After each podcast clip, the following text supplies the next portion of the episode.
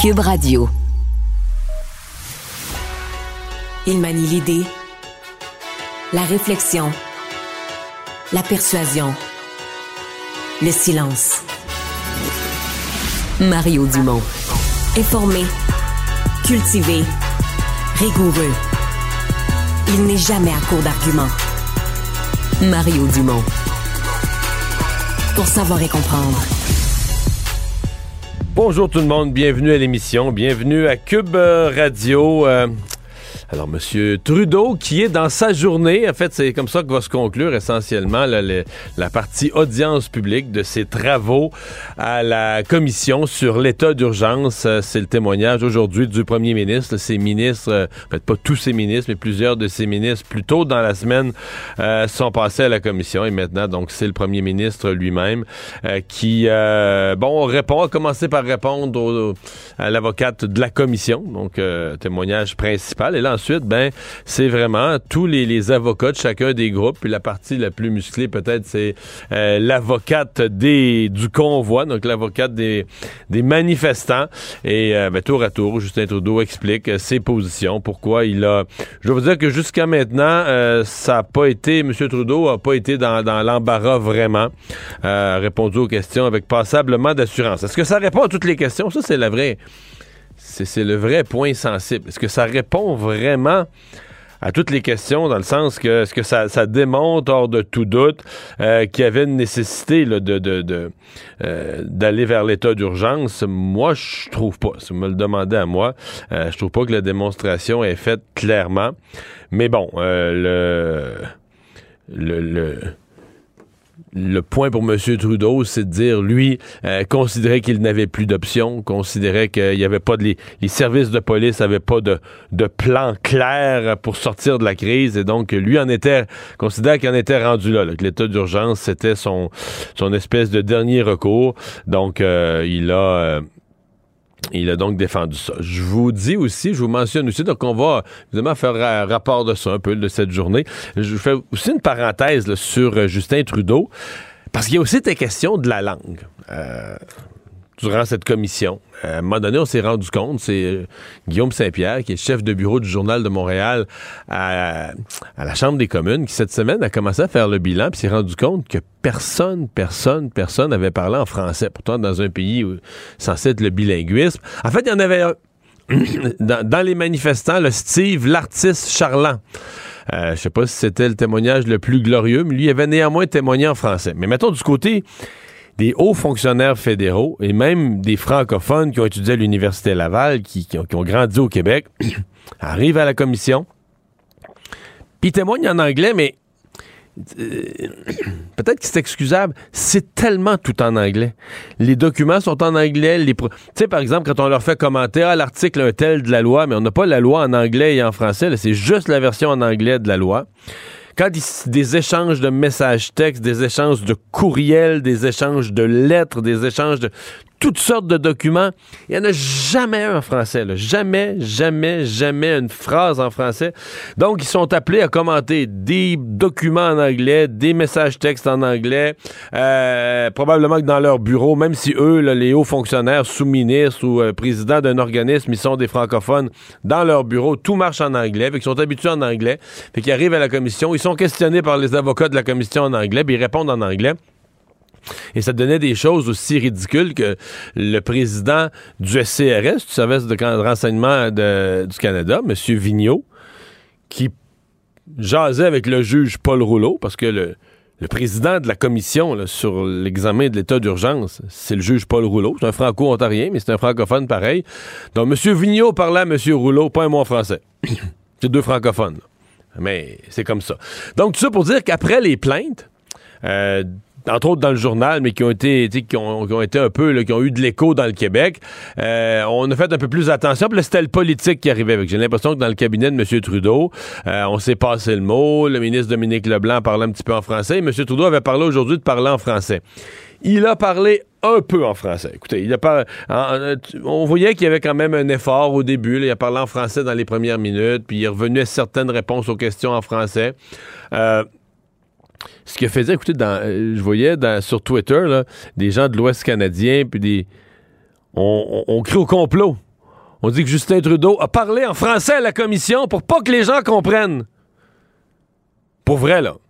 Pour vrai, vous irez voir sur mon compte Twitter. Je l'ai retweeté. C'est quelqu'un d'ailleurs qui, s'annonce comme publiquement comme journaliste ou comme pseudo-journaliste, mais qui considère donc, qui juge que la raison pour laquelle Justin Trudeau a parlé en français, c'est un complot. C'est une façon d'empêcher que les gens puissent comprendre ce qu'il y avait à dire, tellement c'est épouvantable ce qu'il y avait à dire. Et euh, il y a même une journaliste, là, puis je pense pas que c'est de la mauvaise foi, mais une journaliste du Canada anglais, probablement qui voyant que Justin Trudeau mais parlait en français, puis que sur les réseaux sociaux, les gens s'interrogeaient, voyons, qu'est-ce qui se passe là, cette commission-là? Comment ça fait que ça parle en français? Il y a une journaliste, euh, je pense que c'est une journaliste torontoise, qui a expliqué, là, ben là, c'est parce que là, dans les médias francophones du Québec, ben, elle, explique en anglais, mais je vous traduis. Dans les médias francophones du Québec, là, ça a chialé, ça s'est plaint, tout ça. Donc, Justin Trudeau se sent obligé de parler français. C'est pour ça, là, qu'il y, a quelques phrases en français. OK. C'est pas juste parce qu'il est le premier ministre d'un pays bilingue puis que son témoignage va se passer dans les deux langues officielles puis que ça a techniquement, ça n'aurait pas besoin d'être expliqué. Personne ne devrait poser la question. Ça aurait donc pas besoin d'être expliqué. Ah, euh, assez ahurissant, je vous dirais, assez ahurissant cette commission. Euh, à quel point ça en a dit long sur euh, la fin du, du bilinguisme au Canada, le fait que dorénavant tout se passe en anglais, point à la ligne. Il y a entente, donc, euh, à la veille de la rentrée parlementaire. Là, je suis plus à Ottawa, je suis rendu à Québec, à la veille de la rentrée parlementaire, euh, mardi. Il y a entente entre les partis. Entente m'apparaît un grand mot. Euh, je comprends qu'au Parti québécois, on a accepté l'entente, mais Paul Saint-Pierre Plamondon a écrit une longue missive sur sa page Facebook, euh, se plaignant, disant ni plus ni moins qu'on l'avait joué dans le dos, qu'on l'avait fait mettre à genoux. Donc, une extrémiste là, a dû accepter le compromis. Le Parti québécois, par rapport à dans la version précédente, le Parti québécois allait chercher cinq questions à toutes les 100 questions. Et là, ils vont en chercher sept. Donc, c'est un petit peu plus. Euh, si on considère, par exemple, qu'il se pose, mettons, 9 ou 10 questions par jour à période des questions, donc sur une semaine de trois jours, il s'en pose une trentaine. Euh, le Parti québécois devrait en avoir deux à trois. Des, semaines, il pourrait en avoir une par jour. En général, plus euh, deux par trois jours. Ça va ressembler plus à ça. Et un petit peu plus d'argent aussi. Le PQ était dans les 740, 750 000 dans la première version. Là, ils ont 800 000 si vous me demandez mon avis, c'est Québec solidaire qui sort grand, grand, grand gagnant. Écoute, le, Québec solidaire qui a euh, 30, à toutes les 100 séances, qui a 30 questions, qui a presque le tiers des questions, les libéraux en ont 60. Euh, donc, euh, qui se sont gardés la, plus grosse part du, gâteau, vraiment. Et euh, ça, pour c'est clairement pour Québec solidaire une excellente négociation. Par rapport à il, nous manque comme un petit bout. J'ai eu certains des documents, je les ai pas tous vus. C'est tout ça est tout chaud, tout frais. Parce qu'à l'heure actuelle, on a l'impression que le Parti québécois, que le Parti libéral, pardon, il perd, aurait cédé des questions euh, au Parti québécois un petit peu, euh, aurait cédé des questions au Québec solidaire un petit peu. Alors, je pense pas que le Parti libéral ait cédé sans rien obtenir en retour, parce que le Parti libéral, vous le savez, avec le départ de Dominique Anglade et de Marie-Claude Nichols, ils sont passés de 21 à 20 à 19. Puis là, ça leur faisait perdre des droits pour le président de caucus, etc. Alors, je serais pas surpris qu'on apprenne quand on aura tout, tout, tout, tous les éléments de l'entente, qu'on apprenne que les libéraux sont, allés se rechercher quelque chose autrement, qu'ils ont cédé un petit peu hein, pour la période des questions, qu'ils ont cédé un petit peu. Je serais surpris que le Parti libéral du Québec se soit fait rouler dans farine dans la négociation, puis qu'ils aient cédé euh, sans rien obtenir. Mais en gros, euh, on s'entend que le grand gagnant de la négociation, c'est Québec solidaire, c'est Gabriel Nadeau-Dubois qui a bien joué ses cartes. Euh, le Parti québécois signe, mais signe à genoux, de peur de, de de perdre ce qu'on lui offre, parce qu'essentiellement, on dit au PQ, si tu signes pas ça, le PQ n'a pas de marge. Si tu signes pas ça, le deal qu'on a, ben tes trois députés vont être traités comme trois députés indépendants. Ils vont poser une question à peu près par session parlementaire, puis salut, that's Vous, allez être traités comme trois députés indépendants. Puis des budgets, vous n'aurez pas pantoute. Fait que c'est devenu un apprendre ou à laisser euh, que Paul Saint-Pierre Plamondon va signer à reculons. Il ne mord pas à l'hameçon des fausses nouvelles. Mario Dumont a de vraies bonnes sources.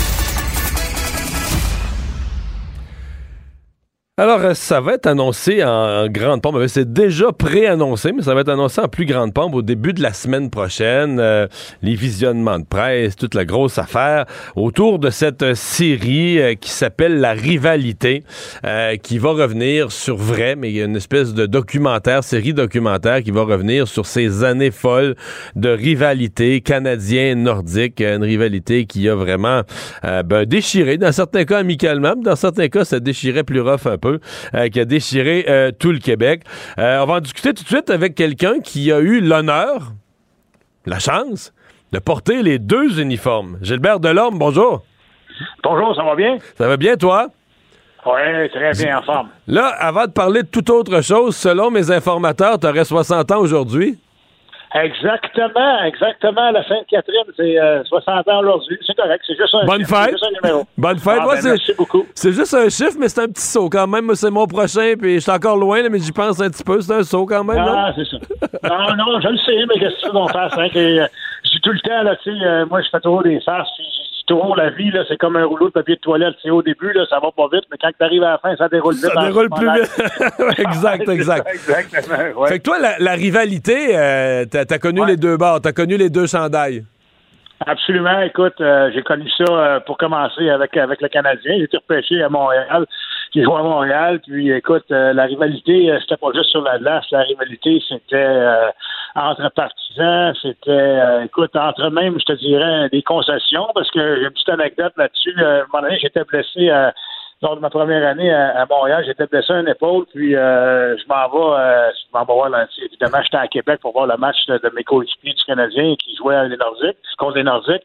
Puis je m'en vais me faire un dog après la première période, puis euh, la madame au restaurant me, reconnaît, elle me dit juste comme ça, elle me dit Vous savez, M. Delorme, ici, les, hot dogs sont meilleurs qu'au forum.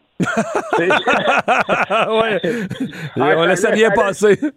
Non, non, ça allait jusque-là. Puis, mais c'était, c'était le fun. Il y avait moins de réseaux. Il n'y avait pas de réseaux sociaux dans le temps, mais on en parlait beaucoup, beaucoup dans les journaux. Euh, mais, est-ce que euh, les, joueurs, vous suiviez ça? C'est-à-dire qu'est-ce qu'à un moment donné, c'est du hockey, puis tu veux, tu veux tes points au classement, puis mettons, tu joues pour les Canadiens, ben, les Nordiques, c'est un adversaire parmi tant d'autres. Euh, toi, tu veux te classer dans la ligue, faire les séries, tu as besoin des deux points. Jusqu'à quel point tu te laisses entraîner par, par ça, par le sentiment local du Québec, ce qui se dit à radio, à TV, dans les journaux? Jusqu'à quel point les joueurs se laissent entraîner par ça? Ben écoute, euh, tu te laisses entraîner. C'était facile de se motiver pour les matchs. Tu. Puis euh, les Nordiques de Québec avaient toujours un bon club aussi. Il ne faut pas oublier que c'était pas euh, c'était pas une partie de plaisir jouer contre les Nordiques. Il y avait de bons joueurs. Les Stachny étaient là. Michel Boulet. avait de bons défenseurs, des bons gardiens de but. Donc c'était pas facile. Les deux points n'étaient pas faciles à obtenir contre les Nordiques. C'était toujours c'était toujours de bons matchs. Puis honnêtement, on n'avait pas vraiment de, sais, je parlais de ça à quelqu'un aujourd'hui, de se de se faire motiver par les coachs avant la game. on se motivait tout seul. Ouais, c'était pas nécessaire. Non, absolument. C'est un petit peu la même chose que quand on joue contre, contre les Bruins de Boston. C'est un petit peu la même chose, mais les Canadiens nordiques, c'était vraiment là, euh, euh, c'était nous contre euh, contre Québec. C'est Montréal contre Québec. Puis écoute, ça, ça allait écoute, y avait, tu l'as dit tout à l'heure, là, les parties de famille à Noël, c'était divisé. Là, c'est mon oncle de, de, de, Mais toi, comme joueur, comme joueur, est-ce que tu avais ça dans tes amis, ta famille, du monde qui prenait pour les Nordiques? Non, mais ma femme, ma mère, ma mère euh, est, euh, a grandi à Saint-Marc-de-Carrière, près de Québec. Fait que eux, c'était quand on allait dans sa famille au fête, c'était vraiment partisan nordique. Mon père, c'était un, ben, un gars de Montréal. Fait que, tu sais, eux, c'était Montréal. Puis euh, c'était ça. Fait que c'était vraiment là, euh, c'était vraiment divisé, mais c'était tellement le fun d'évoluer dans ces matchs-là. C'était tellement, écoute, c'était euh, l'adrénaline qu'on avait, la nervosité qu'on avait avant les matchs, euh, tu t'habitais dans la chambre, tu pouvais palper la nervosité. Tu sais que les gars sont tranquilles avant le match, il n'y a pas de niaiserie. tu, peux entendre voler une bouche, ça veut dire que les gars sont concentrés, puis ils veulent, ils veulent bien faire. c'était ça, c'était ça. Puis écoute, euh, c'est malheureux, c'est les Nordiques sont partis, c'est malheureux, mais je veux dire que, ce sont des années qu'on n'oubliera pas. mais, mais dans ton esprit, c'était une rivalité saine. Ben écoute, c'est sûr qu'il y a eu des. Euh, on se rappelle. il y a le vendredi saint. Le vendredi saint, il y a eu des bagarres et tout ça. C'est sûr qu'il y a eu ça, mais ça faisait partie. Dans, ce temps-là, ça faisait partie du hockey. Puis, euh, euh, mais mais c'était du bon hockey. C'était du bon hockey.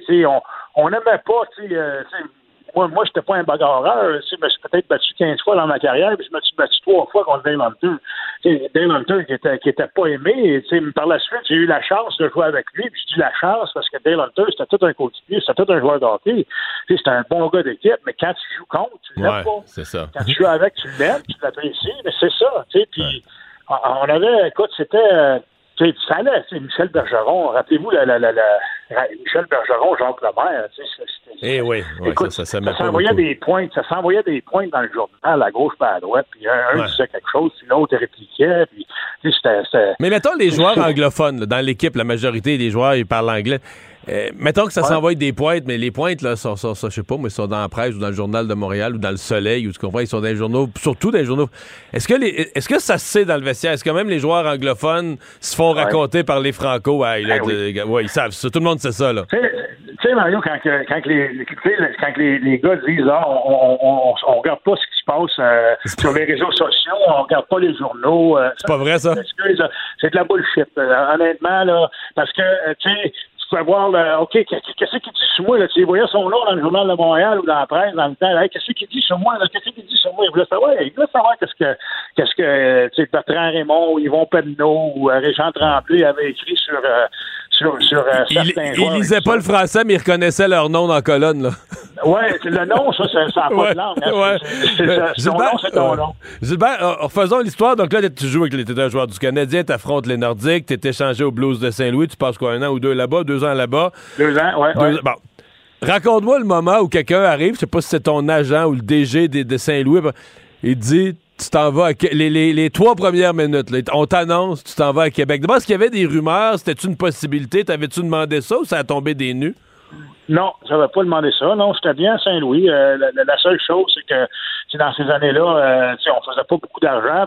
Moi, je devais faire un petit peu trop peut-être pour euh, pour les Blues de Saint-Louis qui étaient qui faisaient pas beaucoup d'argent, mais les Blues de Saint-Louis étaient dans le trouble. C'était un club qui, euh, quelques années auparavant, avait eu de repêchage, presque fait banqueroute et tout ça. Puis mon contrat était dû pour être renouvelé. Tu sais, on faisait pas, euh, à l'époque, on faisait peut-être, je sais pas, moi, je vais dire un chiffre, peut-être 140 000 par année, quelque chose comme ça.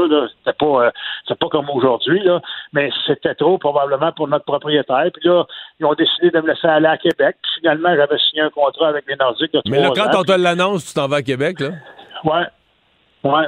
Ben, écoute, c'est, c'est, euh, le prof Coron, qui était le gérant général des, des, Blues à l'époque, qui m'a appelé je me rappelle, on était, euh, on était à Calgary à l'époque, euh, dans le camp d'entraînement. On était à Calgary, puis euh, il m'appelle, puis il dit, on a, on a effectué une transaction, puis tu t'es, tu t'en vas à Québec. Il y a pas, on peut pas rien faire. C'est pas moi mais non, mais t'étais-tu, content, sous le choc, que tu disais, je vais jouer contre le Canadien dans la rivalité, je vais voir l'autre chandail?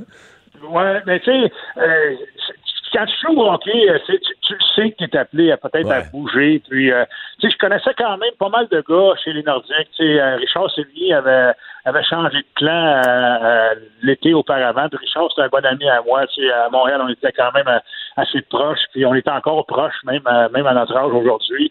tu sais, puis, puis, je me suis fait des amis. Tu sais, je connaissais Jean-François Sauvé, Normand Rochefort, des gars qui contre qui j'avais joué dans le junior. Puis, c'est sûr que tu es accepté dans le vestiaire parce que, tu sais, ça fait partie du hockey se faire échanger. C'est pas, euh, tu sais, puis, c'était la même chose quand moi, j'étais sur une équipe, quand un, gars qui arrivait d'ailleurs, on, on, on, on, le recevait à bras ouverts, puis hey, on va te montrer comment ça marche, tu peux aller là, tu peux faire ci, tu peux faire ça. On essaie de l'aider, tu sais, c'est de la, confrérie, là, c'est vraiment fort au hockey, parce qu'on vient tout un petit peu, on a tout pas mal le même background, là. Si tu veux, on a tous grandi, là, en jouant au hockey mineur, puis en espérant un jour jouer dans la Ligue nationale, puis c'est ça. Fait que j'ai bien apprécié. Honnêtement, là, les, les, j'ai fait plusieurs organisations, Mario, dans, dans, dans, ma carrière. Là, puis, puis, les Nordiques de Québec là, avaient rien à envier à n'importe qui dans la Ligue nationale de hockey. Là. C'est malheureux, les Nordiques sont partis, mais on était bien traités. Écoute, le, le, le Colisée était plein à tous les soirs. C'était le fun.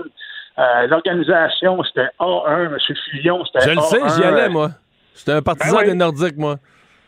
C'était ça, tu sais, puis les trainers, les soigneurs, c'était c'était le numéro ah un. On était on était bien traités. Puis euh, écoute, euh, les partisans, c'était le fun. C'était une belle ville de hockey. C'était le fun de jouer à Québec. Euh, j'ai joué à Québec, j'ai pas joué longtemps, j'ai joué un an et demi, là, mais, mais euh, c'est pas grave. J'ai apprécié mon temps là-bas, puis euh, c'est ça, je me suis fait de bons amis, puis ça reste, ça reste. Ouais. Mais on a hâte de voir ça, la rivalité, ce que ça, ce que ça donne. Hey, euh, je t'aurais pas appelé en entrevue juste pour ça, mais puisque j'étais avec moi, il est sorti quand même euh, une histoire cette semaine autour du, nouveau, euh, du nouveau livre sur la, vie de Céline Dion. Ça a l'air que tu as brisé le cœur. Ah, ça, là, ça, on va mettre C'est vrai, ça? non. Ah, non, non, non, je pense pas que ce soit vrai. Écoute, j'ai fait un, un, un, vidéoclip avec Céline, c'est vrai, en 1983. Oui, ça a passé au beau dimanche. Okay? Ça a passé au beau dimanche. Puis je me rappelle, on a filmé ça euh, en montagne à Saint-Hilaire, là, avec un MJ décapotable jaune, là. Puis, tu sais, Céline, à, l'époque, elle avait, tu sais, moi, j'ai 60, Céline à 53 ou 54. J'avais 21 ans ou 20 ans, puis elle, elle avait 14 ans. Tu sais, c'est une, une, grosse différence. Fait que, honnêtement, il n'y a jamais eu rien entre, elle et moi, là, honnêtement, là. Puis, non, ça, ça, ça, c'est pas dit. Ce qui est dit, c'est qu'elle, elle aurait eu un crush, là. Mais toi, d'abord, t'as peut-être, ah, peut-être jamais su ça, là. j'ai jamais su ça. D'après moi, il y a, Il y avait quelque chose de cachant sur sa. Ah, Le petit rimeux. Ah, peut-être, je sais pas, peut-être que t'étais vraiment beau bonhomme à 20, 21 ans, et que toutes les filles avaient un croche sur toi, on sait pas. Hey, je vais juste t'entendre un petit mot, pas, pas, sur le détail, mais plus sur le concept, le livre de Pierre Gervais. Euh, ça a fait jaser dans le monde du hockey cette semaine. En même temps, je comprends qu'il se vend comme des petits pains chauds. Le monde est curieux, pas à peu près. Euh, T'as-tu un malaise, toi? Est-ce que, est-ce que quand on est dans le vestiaire, on raconte? Non, mais honnêtement, je pense que, écoute, Pierre Gervais était là 40 ans, là, fait que si, euh, 35 ans, fait que c'est pas, euh, il s'en est passé des choses dans le vestiaire, puis il y a On comprend qu'il n'y a pas tout raconté, là. non, non, non, les choses qui ont sorti, c'est, il a dit que Max Pacioretty était égoïste, et on a vu l'épisode avec Piquet Souban, mais, mais je vais te poser la question, Marie, si, toi, tu avais été Pierre Gervais, qui est fier de sa job, qui est un des meilleurs dans sa profession dans le hockey, sais, le joueur, le joueur en pleine TV nationale, il enlève son patin puis il le garoche en voulant dire c'est de ta faute à cause que j'ai tombé bon on s'est fait scorer un but. Moi, tu n'aurais pas apprécié ben ben non plus. Tu je peux comprendre un peu euh, Pierre Gervais là-dessus, parce que Pierre, je le connais. Puis, euh, écoute, s'il y en a un qui est professionnel, c'est bien lui, là, puis c'est un bon gars. C'est un gars qui a zéro malice. Puis, euh, écoute, c'est. Ben, en même temps, tu sais, si vraiment il y en avait plein le dos, plein le casse, comme on dit, euh, avec, avec ces deux-là. Je peux comprendre qu'il a, les a hmm. pointés un peu. Euh, il n'y a, rien dit de. Il n'est pas allé des affaires personnelles puis des confidences que des, des, des joueurs y ont faites euh, sur leur vie privée. Non, absolument pas. Il n'y a rien de personnel. Puis, c'était juste. Dans le fond, il a dit pas mal qu'est-ce qu'on qu'est-ce qu'on. Il y a bien du monde qui savait déjà, là, tu sais, là, qu'un était un égoïste, puis l'autre est, extravagant, puis il dérangeait beaucoup, puis euh, tu sais, c'était jamais de sa faute. Fait que moi, moi j'ai pas de malaise avec, euh, avec son livre. Moi, je pense que je le lis présentement. Je suis pas un grand lecteur, mais, mais je peux te dire que c'est bon. Euh, parce que ça, ça nous rejoint, les anciens joueurs de les joueurs de ça te rejoint, puis c'est des gars que j'ai connus, c'est des époques que, que, que j'ai connues, puis c'est tranquillement pas vite, je passe à travers. C'est bon. Il y a, il y a pas, mal plus de belles histoires que de, que de mauvaises histoires. Ça, c'est certain. Mais Gilbert, merci beaucoup d'avoir été là. Salut, bonne chance. Hey, ça me fait plaisir. Bye Au revoir. Économie, finance, affaires, entrepreneuriat. Francis Gosselin. Bonjour, Francis. Salut, Mario. Bon vendredi. Alors, avec l'inflation, on l'a dit, on le redit, à chaque mise à jour, l'argent rentre dans les coffres des gouvernements. Ben oui, je sais pas s'il faut euh, s'en réjouir, mais on le constate euh, minimalement. on le c'est ça exactement. Euh, ben c'est la, revue financière mensuelle du du fédéral dans le fond qui montre qu'en fait pour le premier les premiers six mois de l'exercice 2022-2023, le gouvernement fédéral avait affiché un, un surplus inattendu, pourrait-on dire, de 1,7 milliard de dollars. Euh, ce qui est intéressant, Mario, quand on décortique un petit peu, c'est que les revenus ont beaucoup, beaucoup progressé. Euh, de 32 milliards de dollars, c'est 18% de plus que l'année passée. Fait qu'il y a une portion très importante de ça. Euh, ouais. puis tu sais, quand on dit des revenus de l'État, là, Mario, c'est des taxes, des impôts, puis des frais, là, tu sais. Fait que ultimement, si ça a augmenté de 18 c'est C'est nous. C'est vous et moi. Et les, c'est ça, les entreprises. Il n'y a pas de contributeur mystère qui s'est ajouté. non, non, c'est qui se sont fait ponctionner, donc 18 dans dollars, euh, tu sais, nominaux là, de plus. En même temps, bon, c'est l'inflation, c'est un peu normal. Euh, l'autre élément qui est intéressant de mentionner, c'est qu'en fait, euh, les, à cause de l'augmentation du taux d'intérêt euh, du taux directeur, donc les frais de financement de l'État canadien ont, augmenté de manière aussi très significative euh, de, de 5,6 milliards de plus. Là. Donc c'est vraiment une, sur la ça, dette, ça pèse lourd. Puis on parle évidemment d'une partie de la dette qui a été générée là, il, y a, il, y a, quelques mois pendant la pandémie. Euh, donc là, je pense, comme on, le dit souvent, que les taux euh, vont pas augmenter. En tout cas, ils vont pas augmenter autant dans les prochains six mois que dans les derniers six mois. Tu sais qu'à euh, l'automne 2020, euh, M. Trudeau, c'était après la pandémie, avait fait un, discours du trône. Et je ne pas, pas mm-hmm. me vanter, mais je pense que je suis le seul chroniqueur au Canada, pas au Québec, au Canada, qui a accroché sur une ligne qui disait essentiellement qu'il fallait dépenser beaucoup, il fallait investir pour le pays, parce que les gouvernements, comme le gouvernement du Canada, pouvaient se fier sur le fait que les taux d'intérêt allaient rester bas pendant des ah, ben décennies. Puis moi, j'avais accroché là-dessus ben- en disant, mais voyons, tu peux pas penser de même. Tu... Oui, là, ils ont resté bas, de... mais tu, le sais pas. je veux dire, qu'est-ce qui va arriver? Mais c'était. Non, puis je pense que l'ampleur de la dépense gouvernementale a aussi fait en sorte que, puis de la manière que ça a été fait, Mario, puis encore une fois, là, je veux pas faire le procès des dépenses gouvernementales pendant la pandémie, mais, évidemment, cet argent gratuit, abondant, tout azimut, a fait en sorte que soudainement, ça a fuelé l'inflation. Beaucoup, beaucoup trop de liquidités, on le sait. Là, ben, ça a fuelé l'épargne, ça a diminué les dettes sur les cartes de crédit, puis tout ça, ça a résulté que les gens avaient tellement de liquidités nouvelles et inattendues qu'effectivement, ils se sont mm. lancés dans de la consommation effrénée et donc l'inflation qu'on vit actuellement. Et puis, c'est ça qui est drôle, hein? les gouvernements ne le disent jamais, les, les, les, les leaders politiques sont toujours bien le point en l'air pour se euh, pour fendre l'inflation, là, puis euh, le, le, bouclier et tout, mais au final, en termes budgétaires, les États adorent ça, l'inflation, parce que ça leur fait des revenus extraordinaires et, et inattendus, comme je le disais, dans, dans des budgets. Hmm. Et donc, ça permet de rembourser le vieux dépensé là, qui, a, qui a eu, qui a été encouru dans les dernières années. Je vais me permettre, euh, vu que je veux pas que tu passes une mauvaise fin de semaine, puis que tu t'inquiètes qu'il est rentré trop d'argent dans les coffres de l'État, je vais te rassurer sur une chose, l'argent des coffres de l'État, il sort bien. Là. Si t'as peur qu'il en ait trop rentré, sois rassuré, ça sort. Le tuyau de sortie est bien...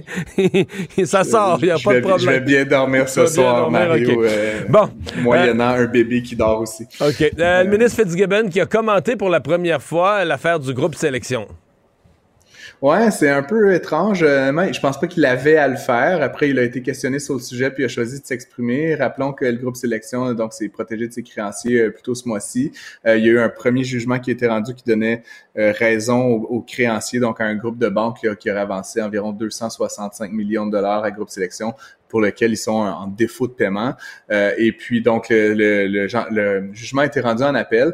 Euh, c'est M. Fitzgibbon, donc, comme, comme tu l'as dit, qui, qui, est sorti un peu de sa retenue euh, parce que évidemment Investissement Québec a, garanti jusqu'à 60 millions de ces prêts-là dans sélection et donc l'État québécois est exposé si jamais l'entreprise devait ne pas rembourser, ce qui est encore une fois très peu probable.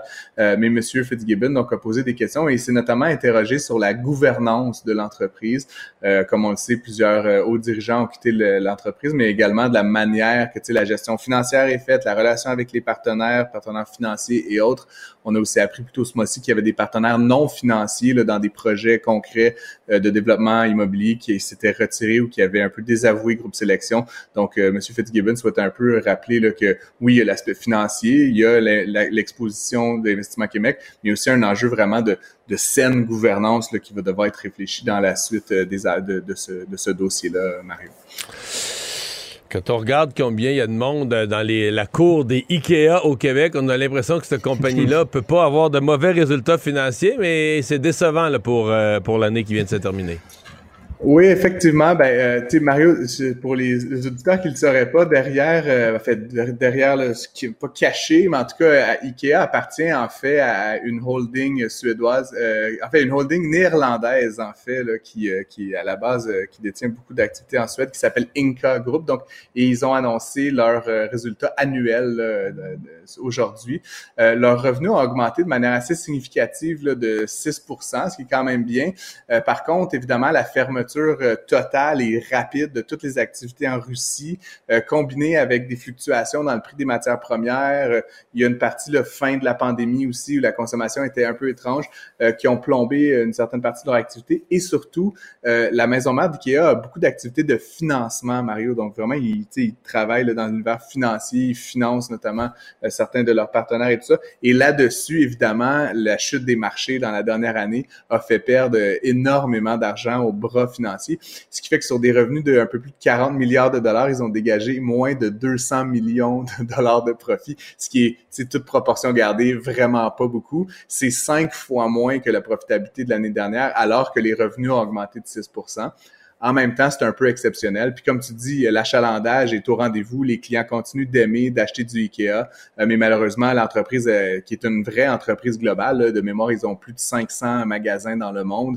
Euh, ben, ils vivent les difficultés, mais eux, à l'échelle planétaire, que plusieurs de nos détaillants vivent. Je ne sais pas s'il y a des bons deals à faire Black Friday au Ikea. Mario, c'est pas, on dirait que c'est pas vraiment leur genre, là, mais, mais je vais me plonger là-dessus ce soir. Moi, j'achète chez Ikea, mais les gens qui ont un plaisir à aller chez Ikea, comme dans un musée, puis tout ça, il euh, mhm. faut qu'ils m'expliquent. Moi, euh, ma blonde me traîne chez Ikea, euh, je veux dire,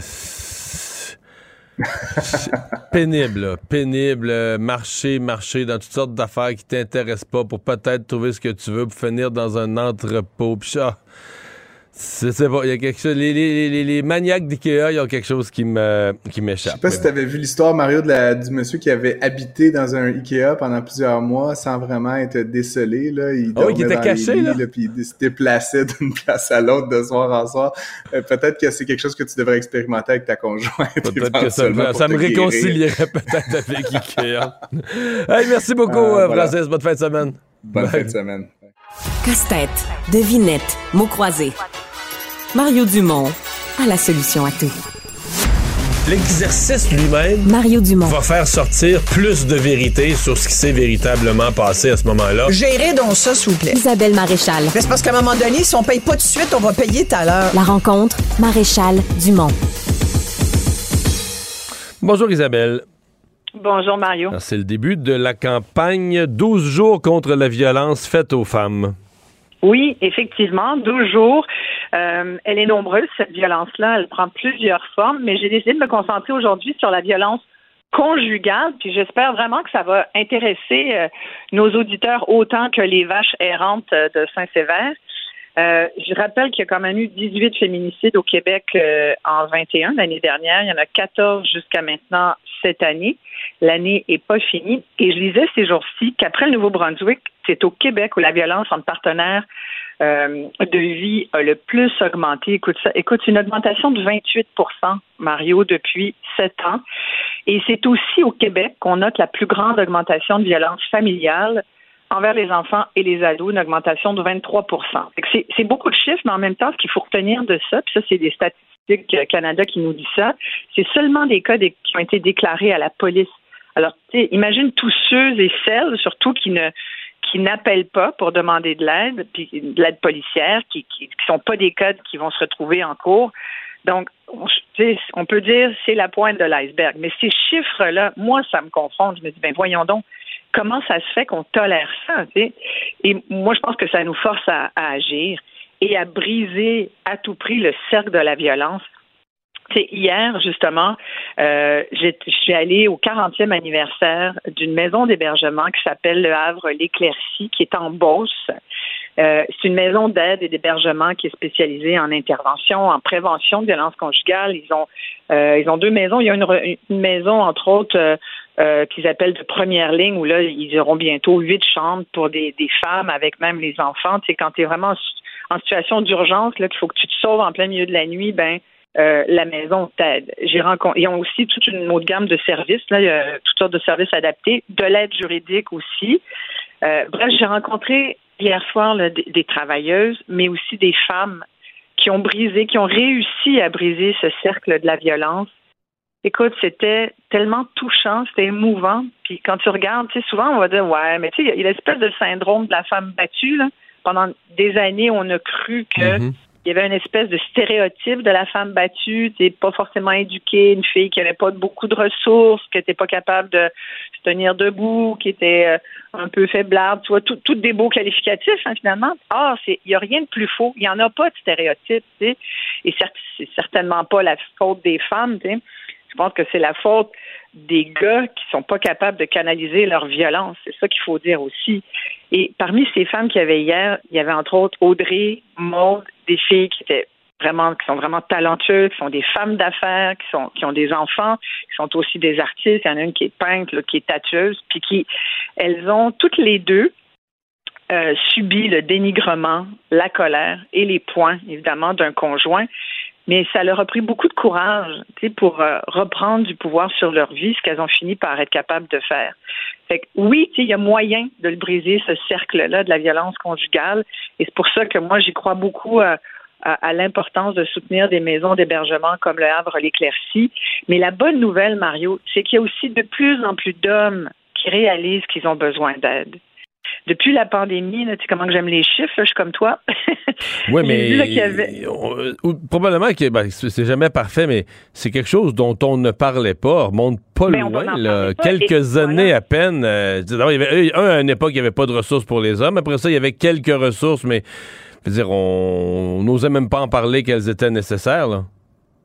Oui, parce que puis je parlais avec des, travailleuses et travailleurs euh, qui me disaient c'est encore très compliqué pour un homme de de parler de ça, de, de parler de son enjeu, de son problème, puis de dire oui, moi je suis un gars violent, j'ai de la misère à me contrôler, je sais pas d'où ça vient, je voudrais trouver le de cœur de, de ma violence, tu sais, ça vient-tu de mon enfance, ça vient ça vient de quoi, comment ça se fait, c'est parce que je suis un gars, puis tu sais les gars, hein, vous êtes vous êtes obligé de répondre aussi à, toutes sortes de, critères que vous n'avez pas forcément en vous, tu sais, euh, il y a des gars, on parle des hommes plus féminins. C'est assez pénible de dire ça. Voyons donc, y a c'est pas obligé de dire t'es un gars féminin, tu les gars roses. Moi, je trouvais que c'était pas chouette d'appeler certains gars qui sont peut-être plus compréhensifs ou, plus, euh, j'allais dire, bienveillants ou qui prennent soin. Je veux dire, c'est pas, c'est des qualificatifs qu'on qu'on accole souvent aux femmes, mais je veux dire, on n'a pas le monopole de ça non plus. Euh, il y a des bonnes mères, puis il y a des très bons pères aussi. Mais ce que j'allais dire, c'est que depuis la pandémie, les demandes d'aide de la part des hommes ont augmenté de 20% C'est que ça veut dire que ça veut dire quoi? Ça veut dire que les gars, ils s'en rendent compte qu'ils ont besoin d'aide. Puis c'est sûr que quand ils regardent la peur dans les yeux de leurs enfants ou quand euh, ils voient qu'ils risquent de, perdre la garde, ben là, ils se disent OK, il faudrait peut-être que je me prenne en main. Puis là, il y a une prise de conscience qui, se passe, là, tu sais. Et oui, moi, je pense qu'on dira jamais assez qu'il faut plus de ressources pour hommes également au Québec. Il y en a à peu près une trentaine, que j'ai pu dénombrer, mais hier, je m'en allais sur la, route de la Beauce. C'est loin quand même, trois heures de Montréal. c'est un beau coin du Québec, bien agricole. Euh, et, en écoutant la radio, j'apprenais, on venait de lancer aux nouvelles, la, la, radio régionale de Chaudière-Appalaches qui annonçait le lancement officiel d'un service d'aide qu'ils ont mis sur pied l'année dernière, qui est un peu un projet pilote qui est un service d'aide téléphonique pour les hommes en détresse.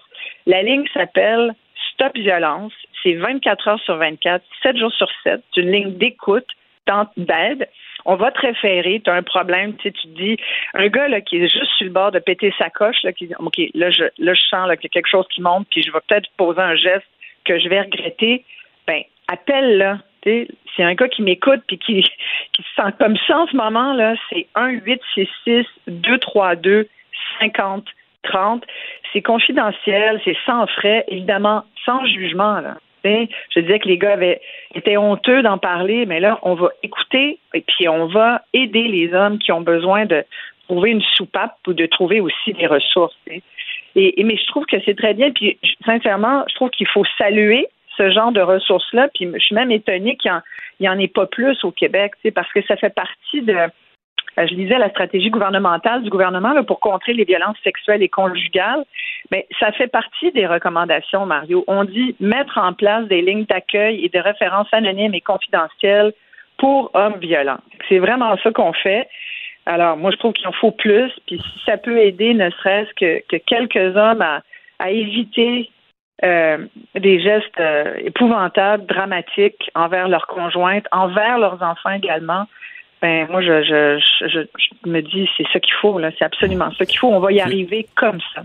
tu nous parles d'une de, ressource d'hébergement en Beauce, mais euh, est-ce que les, à ta connaissance, les ressources d'hébergement, euh, leur situation s'est un peu améliorée parce qu'il y avait eu un gros euh, un gros moment là, de, de, de, détresse. On disait on manquait de ressources partout. Euh, ça s'est pas, amélioré. ça s'est pas amélioré. Ben, ils ont eu des, nouveaux budgets. Le gouvernement avait réagi à ça. Je me souviens plus des, des chiffres. mais il y avait eu des budgets importants qui avaient été débloqués. Euh. Oui, mais devant les. Mais tu sais, il y a tellement. Mais tu sais, ça, c'est comme l'inflation. Tu dis, ah ben. C'est que ça fait une pression. Les, les demandes d'aide pour hommes, mais pour femmes aussi euh, augmente. Alors, oui, tu, mets un petit peu plus d'argent, mais ça compense pas pour l'augmentation de la demande.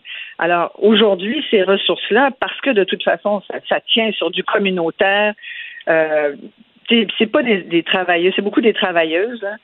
Et c'est pas pas forcément des salaires euh, à tout casser non plus là c'est aussi des gens c'est très éprouvant quand même. Tu es dans des situations d'aide, fait que c'est sur la première ligne, tu entends des cas extrêmement dramatiques, tu t'essouffles vite aussi.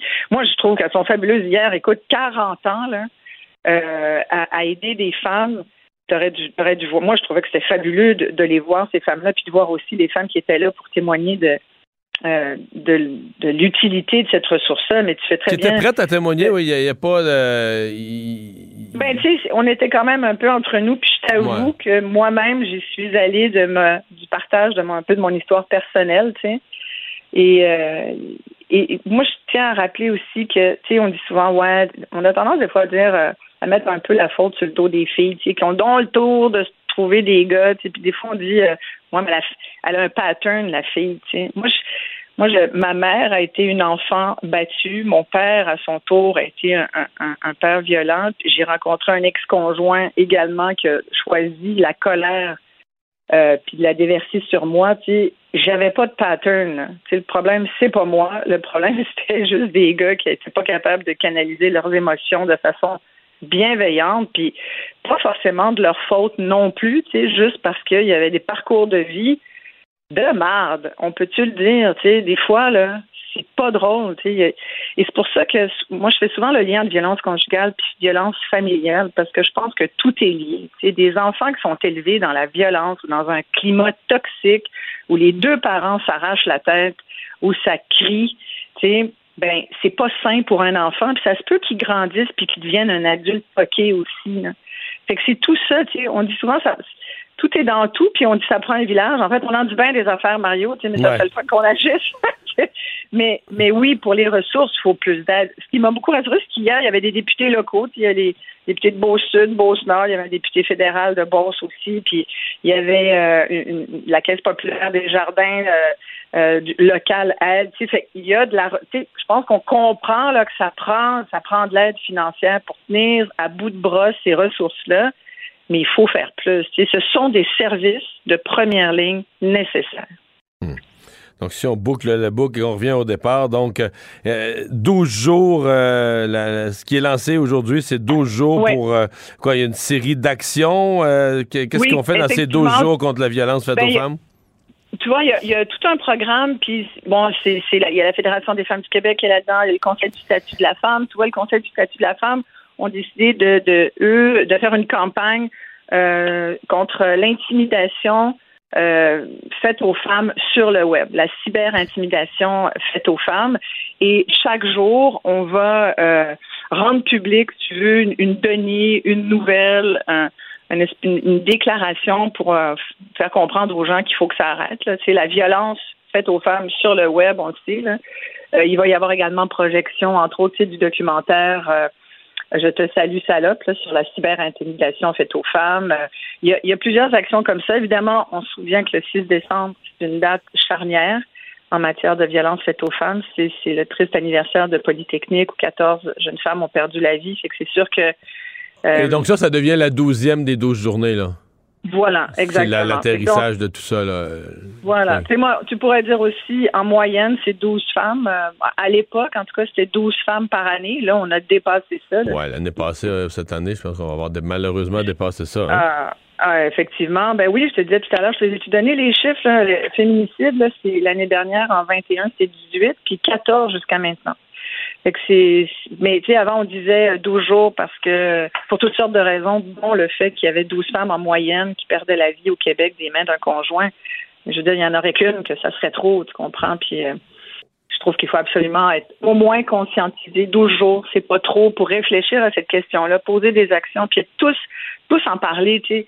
Puis tous, on a peut-être quelqu'un dans notre entourage. Moi, j'encourage beaucoup les gens à à, essayer de voir un peu avec, tu sais, des fois, tu as une amie qui sait que son chum, il n'est pas toujours de bonne humeur, puis il abrasse, puis ben, il faut être capable d'en parler. Puis les gars, vous autres, je sais que vous parlez pas tant que ça des vraies affaires tout le temps, mais tu sais, quand tu vas jouer au hockey, c'est une bonne, bonne occasion, là, quand tu vas prendre une bière avec tes amis, avec tes chums, c'est le temps de vous dire, hey, toi, comment ça va pour vrai, là? puis avec ta blonde, puis tes enfants, c'est comment l'ambiance, tu sais, avec vos mots de gars, là, j'imagine. je sais pas si je l'ai bien dit. Je sais pas si t'imagines. Peut-être que t'imagines même pas. ouais. merci, Isabelle. Bonne fête de semaine. Bye bye. Bye. Il nage avec les mots des politiciens comme un poisson dans l'eau. Mario Dumont. Pour savoir et comprendre. Cube Radio.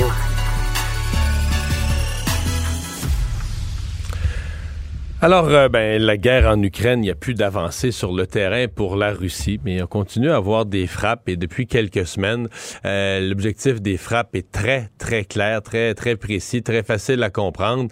C'est d'atteindre des infrastructures stratégiques et stratégiques euh, dans le cadre facile à comprendre pour nous les Québécois, des stratégiques à la veille de l'hiver pour un pays nordique, donc tout ce qui est production d'énergie, etc.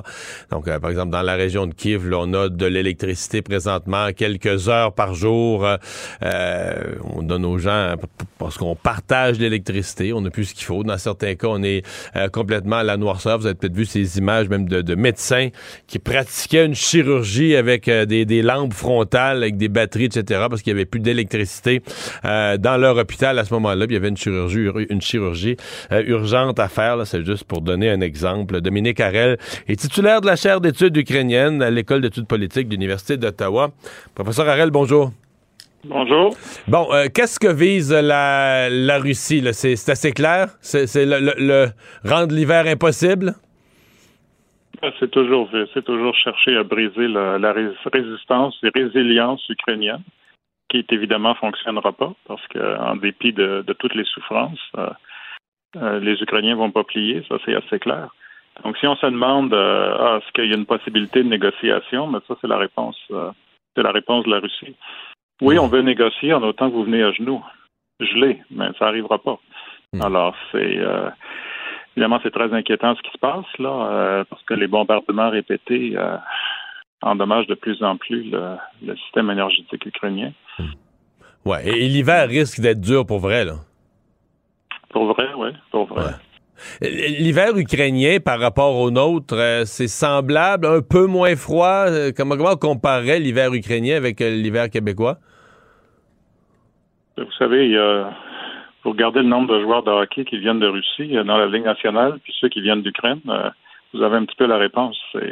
L'Ukraine n'est pas un pays nordique au, sens Scandinavie et, et Moscou et Russie. Là, on ne parlera pas de la Sibérie, mais simplement la Russie européenne. Mais ceci dit, les températures peuvent, tomber. Ils vont pas tomber jusqu'à moins 30, là, mais euh, il fait froid. Il fait froid, il y a de la neige. Euh, vous savez d'ailleurs, les grandes. Euh, cette guerre-là, là, à l'origine depuis 2014, là, Maïdan, l'annexion de la Crimée, la guerre du Donbass, mais les fameuses manifs du Donbass avaient eu lieu en plein hiver, là, où, les gens squattaient là, avec des tentes là, sur le square principal. Euh, dans des, encore une fois, dans des euh, conditions de, de, zéro ou moins 5. Euh, puis, puis voilà. Donc, un peu moins froid, mais tout de même, quand vous n'avez pas de chauffage, puis que vous êtes au-dessus, au-dessous du seuil de congélation, là, c'est, vraiment pas évident. L'idée de négociation, parce qu'elle circule, elle revient, et là, on a l'impression que c'est l'Ukraine qui veut plus rien savoir de toute espèce de négociation, même que euh, je voyais le président Zelensky qui disait essentiellement, ben, on, sont, comme rendus ailleurs, là. On dit, on mettra pas fin à la guerre tant qu'on n'aura pas récupéré la Crimée. Donc, l'Ukraine n'est même plus à l'étape de sortir les Russes pour revenir au statu quo de février dernier ils sont à l'étape de corriger une situation euh, de 2014. Ils se disent là, les Russes ayant fait l'erreur de nous déclarer la guerre, ben nous, on va en profiter pour régler un problème qui a été causé en 2014. On va pas juste, on va pas juste les sortir pour leur incursion de 2022, mais on va aussi euh, réparer ce qu'ils ont fait en 2014. Est-ce que l'Ukraine est, réaliste dans sa, sa, détermination ou sa volonté? C'est du courage, mais est-ce que c'est réaliste? Ouais, c'est grande question. Qu'est-ce qui est réaliste? On ne pensait pas que c'était réaliste que les Ukrainiens puissent même euh, survivre, là, résister à l'invasion tout azimut de la Russie en, en février 2022, euh, là, il y a neuf mois. cette invasion-là sur tous les fronts.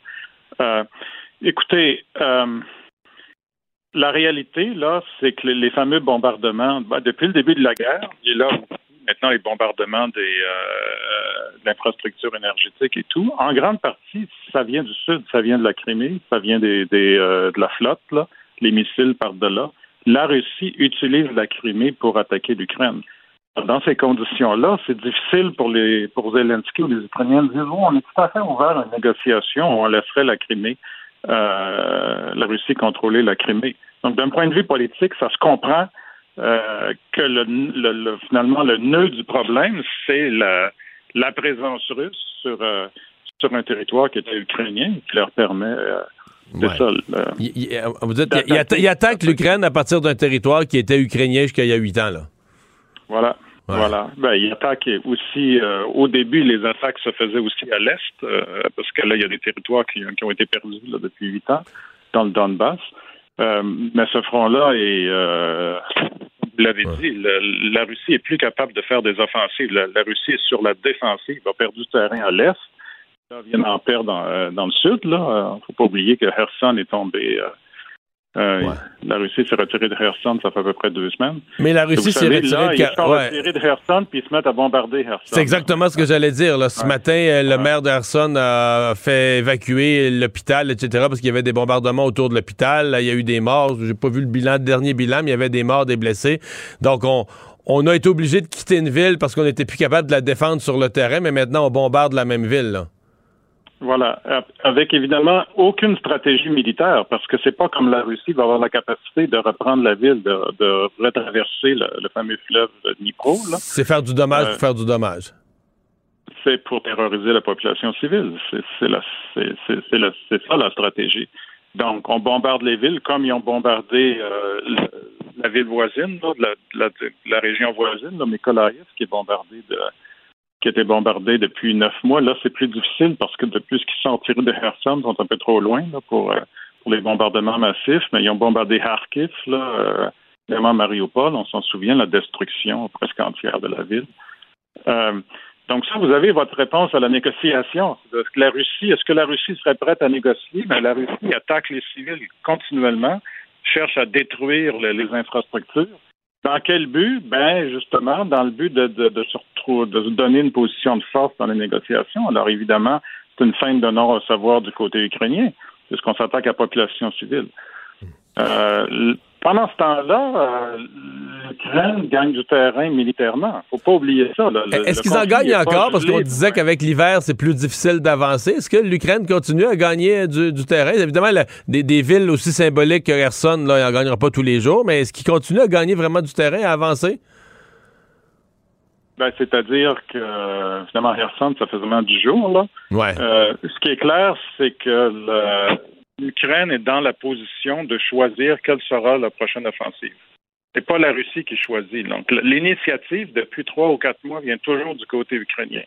La Russie cherche à protéger un immense front, là, des milliers de kilomètres, en partant là, de, euh, du nord du Donbass jusqu'à jusqu'à finalement la, partie sud de Kherson, qui contrôle de l'autre côté de, euh, du fleuve Dnipro, là, le long, le long de la mer, en fait.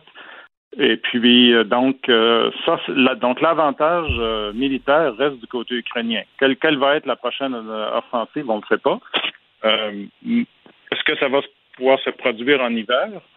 Écoutez, depuis le début, ce qui semble improbable ou impossible se produit. Alors, faut pas, faut pas penser que les Ukrainiens vont s'arrêter pendant trois mois. ils vont probablement continuer justement leurs avancées territoriales au cours des dernières heures, on a vu une espèce de, mise en scène, en tout cas Poutine avec des mères de soldats euh, euh, qui leur garantissaient, mais avec des mères de soldats éplorés et des mères de soldats, je devrais dire de soldats décédés, des mères de soldats euh, éplorés du côté russe, qui leur disaient, bon, la Russie va atteindre ses objectifs, etc. Qu'est-ce qu'il fait Poutine? Il y, en est, il y en est où à l'heure actuelle? Il gère comment son opinion publique? C'est sûr que la mobilisation soi-disant partielle, qui était en fait totalement arbitraire, euh, a ébranlé un peu la, société russe qui vivait euh, dans une espèce de déni et de distance par rapport à ce qui se passait en Ukraine euh, jusqu'au mois de septembre. Là, ça commence à là, ça commence à faire plus mal. Là, ça, commence à se rapprocher finalement du quotidien. Puis évidemment, il y a de plus en plus de soldats qui partent au front. Et puis les pertes sont immenses, même si la Russie les nie. Ça pourrait, ça pourrait aller jusqu'à 100 000 si on compte les blessés. Là. C'est euh, assez catastrophique. Euh, évidence, euh, Poutine sentait une nécessité de faire un spectacle parce que vraiment la politique, c'est toujours, vous le savez beaucoup mieux que moi. Là. Non, c'est toujours de la mise en scène un peu. Oui, mais il y, a, il y a une certaine, il peut y avoir une mise en scène dans une certaine authenticité, alors que dans le cas de Poutine, c'est arrivé aujourd'hui, les maires, bon, c'est des vrais maires, là, semble-t-il. Euh, mais euh, il y a une association de maires de soldats russes qui existe depuis euh, des décennies, en fait, depuis les guerres de Tchétchénie dans les années 90. Cette association-là n'a pas été invitée. Parce que ça, c'est réel. Ça, c'est réel plutôt que, que, faire une mise en scène comme ça pour donner l'impression que, que, Poutine est, troublé par, par les décès et tout. Ouais.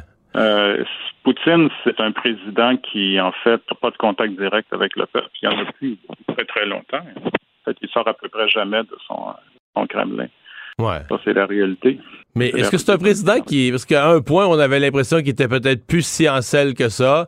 Là, bon, euh, ma foi, ça a l'air. Euh, on n'entend plus parler de rien. Il a l'air d'avoir repris le contrôle, en tout cas, moyennement, sur son, sur son pays. pour vous, est-ce qu'il est bien en selle à ce moment-ci, Poutine? Vous savez, dans les régimes autoritaires, puis là, on, a un régime autoritaire ultra répressif et ultra centralisé, où Poutine essentiellement prend les décisions à peu près tout seul, parce qu'il contrôle personnellement tous les leviers euh, de répression, de police en, en, Russie. Euh, c'est extrêmement difficile d'essayer de décoder ce qui se passe derrière, euh, derrière le si on peut dire. Euh, donc, un régime peut sembler très, très, très solide, très résilient jusqu'au moment où euh, ça commence à s'effondrer.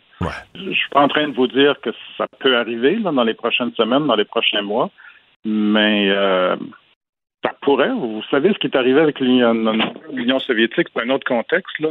Pas de, il n'y avait pas de guerre comme, comme maintenant, mais éventuellement, le fameux régime soviétique qui était là pour l'éternité s'est effondré. C'est effondré. D'ailleurs, Poutine n'en est pas revenu encore. C'est un peu le fameux backlash de l'effondrement de l'Union soviétique on a l'impression que euh, qui nous apparaît irrationnel maintenant. On a l'impression que c'est ça qu'il essaie de, reconstruire dans ses rêves. Dominique Arel, merci d'avoir été avec nous. Merci. Au revoir. Bonne soirée. Mario Dumont. Une mémoire infaillible. Impossible de lui en passer une petite vite. Un adolescent de 17 ans poignardé. Une autre femme assassinée. Il est visé par des allégations d'inconduite sexuelle. Les formations politiques s'arrachent le vote des familles. Comment faire fructifier votre argent sans risque? Savoir et comprendre les plus récentes nouvelles qui nous touchent. Tout savoir en 24 minutes. Avec Marianne Bessette et Mario Dumont. En manchette dans cet épisode, entente entre les partis, le PQ se sent floué. Un infirmier peut continuer à travailler malgré des agressions sexuelles sur des collègues. Un garçon de 10 ans se voit refuser l'accès à un autobus et un patient doit attendre un traducteur afin d'être servi en français. Tout savoir en 24 minutes. Tout savoir en 24 minutes. Bonjour à tous et bienvenue à Tout savoir en 24 minutes. Bonjour Mario. Bonjour. Après plusieurs semaines de négociations, bon, euh, entre les partis, il y a une entente qui a finalement été signée et le PQ se sent floué. Il accuse même les autres formations politiques d'avoir fait preuve de, de mauvaise foi. Euh, c'est sorti il y a de ça quelques temps. Là, le, PQ pourra hmm. poser sept questions tous les dix jours, euh, obtient un financement de 570 000 pour le travail parlementaire et 237 867 pour le bureau de circonscription de, de M. Saint-Pierre Plamondon. Il va avoir une place d'observateur aussi au bureau de l'Assemblée nationale, mais il n'y aura pas le droit de vote. Ouais. Non, le PQ a pas gagné grand-chose. Des grenailles, un petit peu plus de place à la période des questions, un petit peu plus de budget, mais quand tu le calcules là, au salaire d'aujourd'hui, c'est même pas assez pour un employé de plus. Euh, bon, euh, au bureau de l'Assemblée nationale, un poste d'observateur. Sincèrement, moi, à mon époque, ça avait jamais existé. Je sais pas si ça existait après, mais l'idée d'être au bureau, c'est d'avoir un vote. là. C'est plus comme le, bureau de l'Assemblée, c'est comme le conseil d'administration qui s'occupe des affaires courantes de l'Assemblée, des stationnements, des bureaux, de toutes sortes de budgets, toutes sortes d'affaires. Tu veux être représenté, tu veux pouvoir être entendu là. Je comprends le Parti québécois, mais le Parti québécois était comme à genoux. Essentiellement, le PQ, euh, ils leur ont fait une première proposition qui était très défavorable. Puis là, ils leur ont donné quelques grenailles de plus. Puis là, ils leur ont dit, ben écoute, euh, c'est à prendre ou à laisser. C'est à prendre ou à laisser parce que si tu prends pas ça, t'es trois députés, parce que s'ils signent pas l'entente, le PQ, ben, il n'y a pas d'entente. Donc, les trois députés du Parti québécois vont être traités comme trois députés indépendants. Fait que là, c'est plus rien pantoute. C'est une question, euh, peut-être une de temps en temps, une par session parlementaire. Puis c'est des budgets de base de, de, pour des circonscriptions. C'est rien du tout. Donc, euh, le Parti québécois à la fois, ça, fait faire bizarre la nouvelle, parce que si vous la lisez, vous savez, le parti, il y a une entente, le Parti québécois a donc signé l'entente, mais euh, signé l'entente à genoux, là, signé l'entente, comme on dit, avec euh, un bras tordu dans le dos, obligé de prendre ça, parce que sinon, c'est encore pire. Euh, le grand gagnant, donc, le grand perdant, c'est le PQ, le grand gagnant, c'est vraiment Québec solidaire qui, eux, se sont négociés une excellente place à la période de questions, trois questions par jour à toutes les périodes de questions, euh, des budgets de, de, recherche, fonctionnement et autres, d'une coupe de millions. Alors, c'est vraiment... Euh, c'est Québec, disons, Gabriel Nadeau-Dubois, depuis le jour de l'élection, euh, a très, très bien joué ses cartes en coulisses. Puis tu regardes par rapport au vote, c'est sûr que le Québec solidaire a 11 sièges, le PQ en a 3, mais par rapport au vote qu'ils ont eu, qui sont presque le même nombre de votes. Oui, c'est euh, ça, parce que M. Saint-Pierre Plamondon a fait une longue publication Facebook dans laquelle il disait ah, il est que... frustré, vraiment. Ben, il, est frustré, vraiment, parce que les trois partis, soit le, PLQ, le QS et le PQ, ont, ont eu plus ou moins le, entre 13 et 15 pourcent des votes chaque environ. C'est ça un peu le qui. Mais bon, c'est parce que le nombre de sièges dans l'équilibre, le nombre de sièges est quand même important. Puis là, là-dessus, le PQ l'a pas. Là. Ils ont juste trois sièges. Euh, est-ce qu'ils ont été... Eux considèrent qu'il y a plus que ça. Là? Eux, le PQ, considèrent qu'il y, avait comme un, jeu d'intérêt entre Québec solidaire, euh, euh pour les laisser un peu de côté. Et qu'à cause de ça, ben, tu on les a... Les autres se sont fait quasiment un deal préliminaire, puis ont laissé le PQ avec pas grand-chose. C'est un peu le feeling qu'ils ont. Un autre cas d'agression sexuelle, cette fois-ci, c'est un infirmier en chef de Salaberry de, Salaberry de Valleyfield, oui, qui euh, aurait agressé sexuellement au moins deux de ses collègues. Ce sont des événements qui sont survenus entre 2010 et 2020. Et selon euh, une, des, euh, une des collègues victimes de Pierre Landry, il pourrait avoir beaucoup plus de victimes. on parle d'agressions qui, ont, qui se sont déroulées sur les lieux de travail, d'autres qui ont lieu dans des parties. Il était aussi l'assistant remplaçant du département, donc il était en position d'autorité. Puis malgré la nature des, des accusations, mais ben, M. Landry est toujours autorisé à travailler. Je pense que c'est ça qui est la surprise. Dans le milieu de la santé. Son permis n'a pas été révoqué. Ça, je le comprends, qu'il y a une présomption. Le permis n'a pas encore été révoqué évoqué, tout ça, mais qu'il n'y ait pas un retrait préventif, comme dans bien des domaines, on va dire à partir, exemple, on va dire s'il y a des accusations contre une personne, même si les accusations, même si la personne n'a pas encore été condamnée, on va faire une espèce de retrait préventif de sa fonction. Je sais pas comment, euh, je sais pas comment les collègues, je sais pas quelle atmosphère de travail ça crée, comment c'est reçu à l'interne. Remarque que l'hôpital Salaberry de Valleyfield, c'est un des hôpitaux qui a la pire pénurie de main d'œuvre. C'est celui qui a eu toutes sortes de problèmes.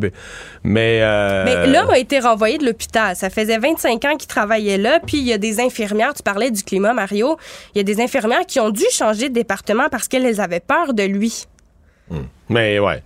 Mais c'est ça. C'est un délai, disons, qui est un peu, euh, un peu oui, il est autorisé à travailler dans le réseau de la santé. Il n'est plus dans cet hôpital. Non, exactement. Mais son permis n'a pas été révoqué par l'Ordre des infirmières et infirmiers du Québec.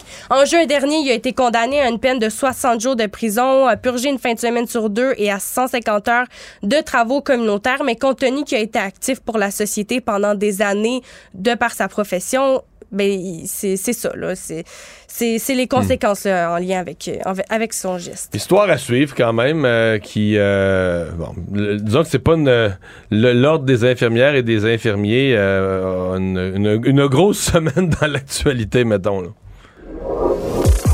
Actualité. Tout savoir en 24 minutes c'est l'histoire d'un jeune garçon de 10 ans qui euh, devait prendre l'autobus pour euh, se rendre euh, chez lui. Souvent, on voit souvent des jeunes prendre, des, prendre l'autobus de, de, la Société de transport de Montréal. Mais le petit Victor Fortin, dont il est question, devait, de, devait partir de son club d'échecs dimanche pour retourner chez lui. Il prenait la ligne 24 pour parcourir la rue Sherbrooke sur le plateau Mont-Royal. Il y avait seulement neuf arrêts à franchir. Quand il rentrait dans l'autobus, la chauffeur, la chauffeuse lui a demandé il avait quel âge, puis lui, il était un peu brusqué par la question. Il a répondu qu'il avait 11 ans, mais son véritable âge est 10 ans. Euh, puis la chauffeuse lui a répondu non, non, t'as pas le droit de rentrer dans mon autobus, va-t'en, sors tout de suite. Donc, le petit gars a été refusé d'un accès à un autobus par la chauffeuse. Là. Il était un petit peu... Euh, Mais est-ce que... J'ai lu un peu là-dessus. Est-ce qu'il y a vraiment un âge minimal légal? Non. Il n'y a aucune loi au Québec qui fixe un âge minimum pour prendre un autobus, ni même de politique à la STM en la matière. Par contre, les employés ont la consigne de demeurer vigilant et aussi sensibiliser. Ils sont sensibilisés à l'importance d'intervenir s'ils voient des, des enfants ou euh, qui pourraient être en danger ou en détresse, par mais en exemple. Fait, tu le vois en partant. Bon, 10 euh, ans, peut-être un peu limite, c'est un peu jeune, mais pas tant que ça quand même. Là, sais. mais si tu vois qu'un enfant a l'air tout perdu, mais si un enfant qui a l'air à savoir exactement ce qu'il fait, où il va, etc. Euh, mm. Mais en fait là, le, laisser, en plus il faisait froid ce jour-là, on décrit que c'était une journée particulièrement froide, le laisser sur le trottoir au froid, je pense pas que c'est une grosse valeur ajoutée. En termes de décision, je pense pas que c'est une grosse valeur ajoutée par rapport à le laisser monter. Là. Quand as 10 ans non plus, tu, te, tu, là, tu sais pas quoi faire dans ce genre de situation. Là, il fait quoi? Il a appelé sa mère? Ben, il ben, il rentrait à l'intérieur dans son club d'échecs. Il, a appelé sa mère. Sa mère, c'est elle qui lui a dit, en fait, d'aller se réchauffer, pauvre petit, de pas rester au froid. Puis, elle lui a conseillé de prendre le prochain autobus qui passait quand même dans seulement 30 minutes. Et dans l'autre autobus. Le chauffeur suivant. il l'a admis. Il a rien dit, là. Ouais, il l'a admis. Mais c'est quand même traumatique, La mère hmm. explique que pour lui, il a peur de reprendre l'autobus seul, de peur que la situation se reproduise à nouveau. C'est hmm. vraiment un événement qui, qui, est venu troubler un peu euh, le jeune enfant qui se pratiquait à prendre l'autobus. Parce que l'année prochaine, il rentre au secondaire. Là, il a sauté une année, c'est important de le dire. Curieux jugement. Curieux jugement. Tu dis, la personne fait la balance des inconvénients, puis ah, finalement, c'est mieux, je le laisse sur le trottoir au froid. Curieux jugement. C'est un patient francophone dans euh, l'Outaouais qui a dû attendre pour se faire servir en français. C'est euh, Guy Massicotte, 57 ans, qui euh, avait un rendez-vous pour un suivi post-opératoire d'une chirurgie. Puis le médecin qui s'est présenté devant lui parlait pas français. Il a demandé Est-ce que vous parlez anglais? Puis lui, il a dit non. Il a demandé de recevoir des services de santé en français. Souvent, les termes en plus en médecine sont quand même complexes. En, en, anglais, quand tu parles moyennement la langue, c'est quand même difficile à comprendre. Puis lui, il vit dans l'Outaouais. Donc, il dit on est fortement anglicisé. Donc, le médecin a quitté la salle. Non, l'Outaouais, c'est clairement majorité francophone. Il y a une communauté anglophone, il y a des anglophones. Mais lui, il dit on est fortement anglicisé. Ben, oui, un peu dans, le Pontiac, un peu dans le Pontiac. Il y a une partie de Gatineau, il y a des anglophones, mais je veux dire, la, majorité est nettement francophone en Outaouais. Oui, oui, tout à fait. Et puis, il dit quand on demande des services en, français, ils sont pas très gentils avec, avec lui. Donc, c'est ce que euh, M. Massicotte prétend. Puis, le médecin a, a quitté la salle en disant qu'il avait besoin d'un traducteur. Et là, le patient s'est retrouvé seul. Il dit personne n'est venu me voir. Il dit moi je suis resté là à attendre. Euh, personne s'occupait de lui. Ouais, mais là, on a dû le faire payer un peu parce que requérir un traducteur, c'est comme si là, il donnait du trouble, on a dû le faire payer un petit peu, là. Puis, ben, environ 30 minutes plus tard, il y a, là, il y a une médecin francophone qui est finalement arrivée puis qui l'a servi, euh, qui l'a servi dans sa langue. Mais c'est pas la première fois qu'on voit ce genre euh, de choses-là dans un hôpital. Je pense que c'est hier, il y a une dame euh, qui a mentionné devoir mimer, l'avoir envie d'uriner pour qu'on puisse lui indiquer où sont les toilettes. Donc, c'est quand même récurrent. Quand même bizarre. Quand même bizarre. Mais ça, c'était l'hôpital juif de Montréal, si je me trompe pas. Pas la première fois que cet hôpital-là, il y a des problèmes. Alors qu'un hôpital qui est dans l'ouest de Montréal, qui sert une population en majorité anglophone, certainement. Mais euh, c'est pas la première fois qu'on a des problèmes à se faire servir en français, cet hôpital-là. Tout savoir en 24 minutes. Le gouvernement euh, va faire appel pour euh, la décision de la Cour supérieure qui euh, invalide l'article du Code de la sécurité routière qui permet aux policiers d'intercepter des véhicules sans motif. C'est le ministre de la Sécurité publique, François Bonnardel, et euh, son collègue responsable de la lutte contre le racisme qui a fait l'annonce. Donc, je rappelle que l'article 636 est utilisé par les policiers lors de l'interception lors de l'interception d'automobilistes pour lutter notamment contre l'alcool au volant, l'interception d'individus dont les agissements peuvent être considérés comme mais c'est celui qui était attaqué par ceux qui disent qu'il y a du profilage racial, qu'on arrête des individus.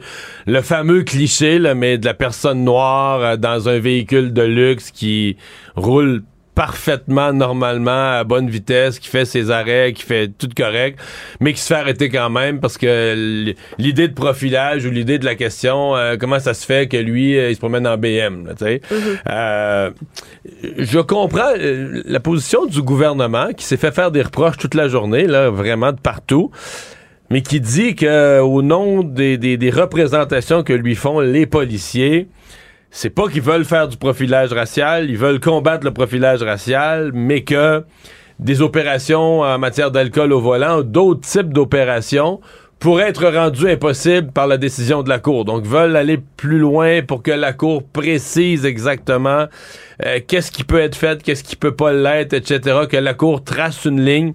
On verra, on verra ce que ça va donner, mais c'est certain qu'en allant en appel, euh, il y avait Québec solidaire avait demandé au gouvernement, allez pas en appel là-dessus, il faut mettre fin au profilage racial, etc., etc.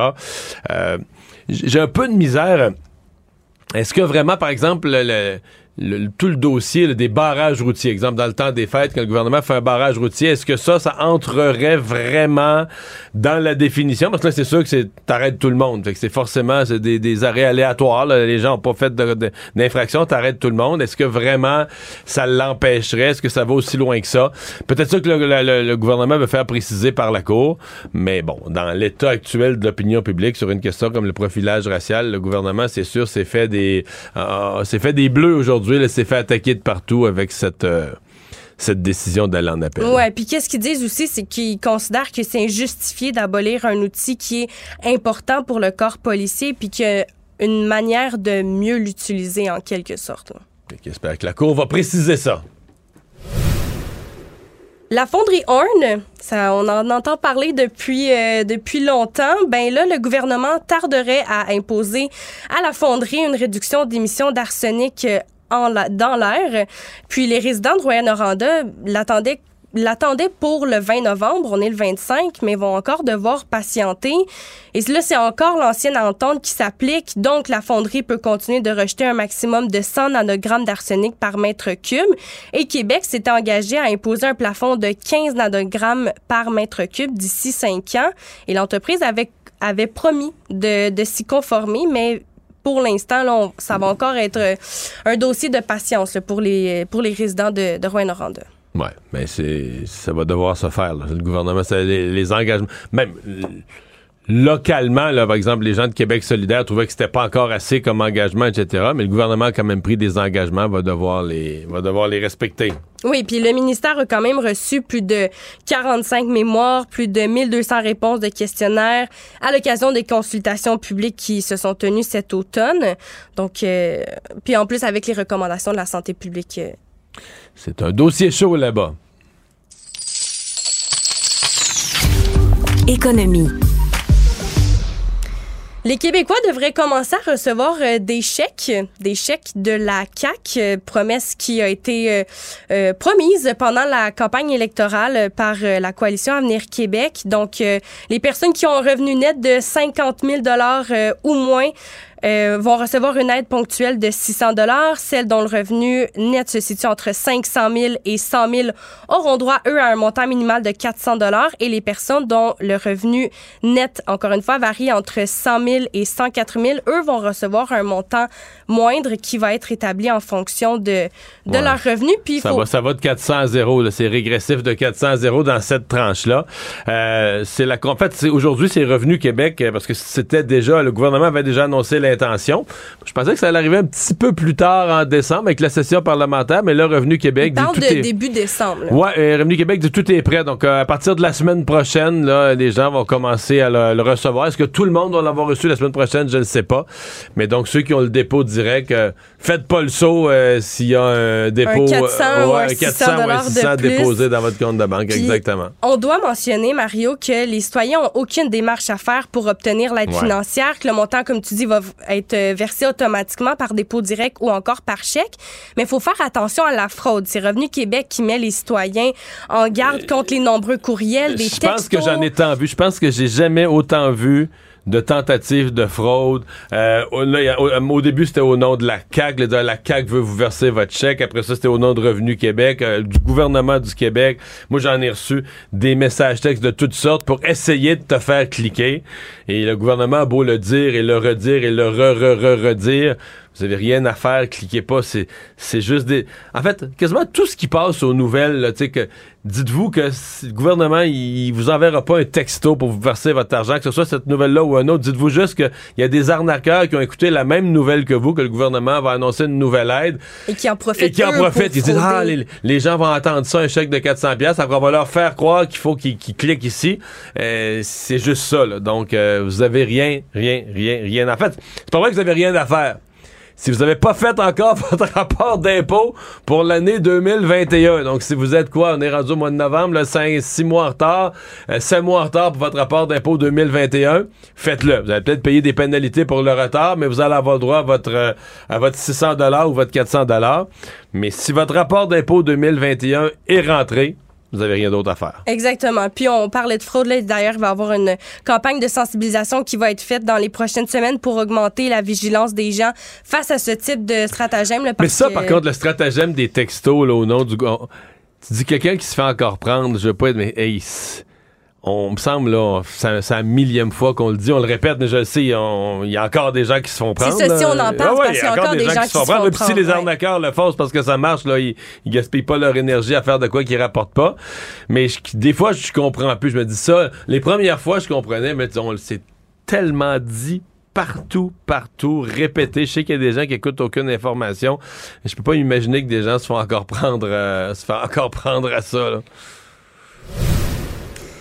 Justement, avec euh, le chèque de 400 ou 600 euh, dollars que les Québécois vont recevoir, ben il y en a peut-être qui vont décider de le dépenser dans le cadre du Vendredi fou ou encore du Cyber lundi. Aujourd'hui, c'est le, le Black Friday aussi qu'on peut appeler cette euh, ce grand événement-là de, de magasinage. Ça arrive une, fois par année. J'ai de la misère à me faire une idée. Nous-mêmes à LCN, il y a des endroits où nos reporters sont arrivés. Il y avait des fils pour certains produits électroniques tôt ce matin. Ah oui, oui, il y en a qui ont fait des heures et des, des heures, de fou. Il y a, d'autres endroit où c'était une affluence plus normale, une afflu ben, peut-être une affluence. Pour un vendredi matin, c'était peut-être achalandé, peut-être un petit peu plus que la normale, mais pas euh, pas des fils comme des autres années. J'ai de la misère à me faire une idée là, sur est-ce que c'est est-ce qu'il y a un petit ralentissement? Parce que quand même on en parle beaucoup de coûts de la vie, d'inflation. Il y a deux facteurs, tout est plus cher et il y a une menace de récession l'an prochain. Donc, est-ce que les gens vont être un petit peu moins agressifs sur les achats?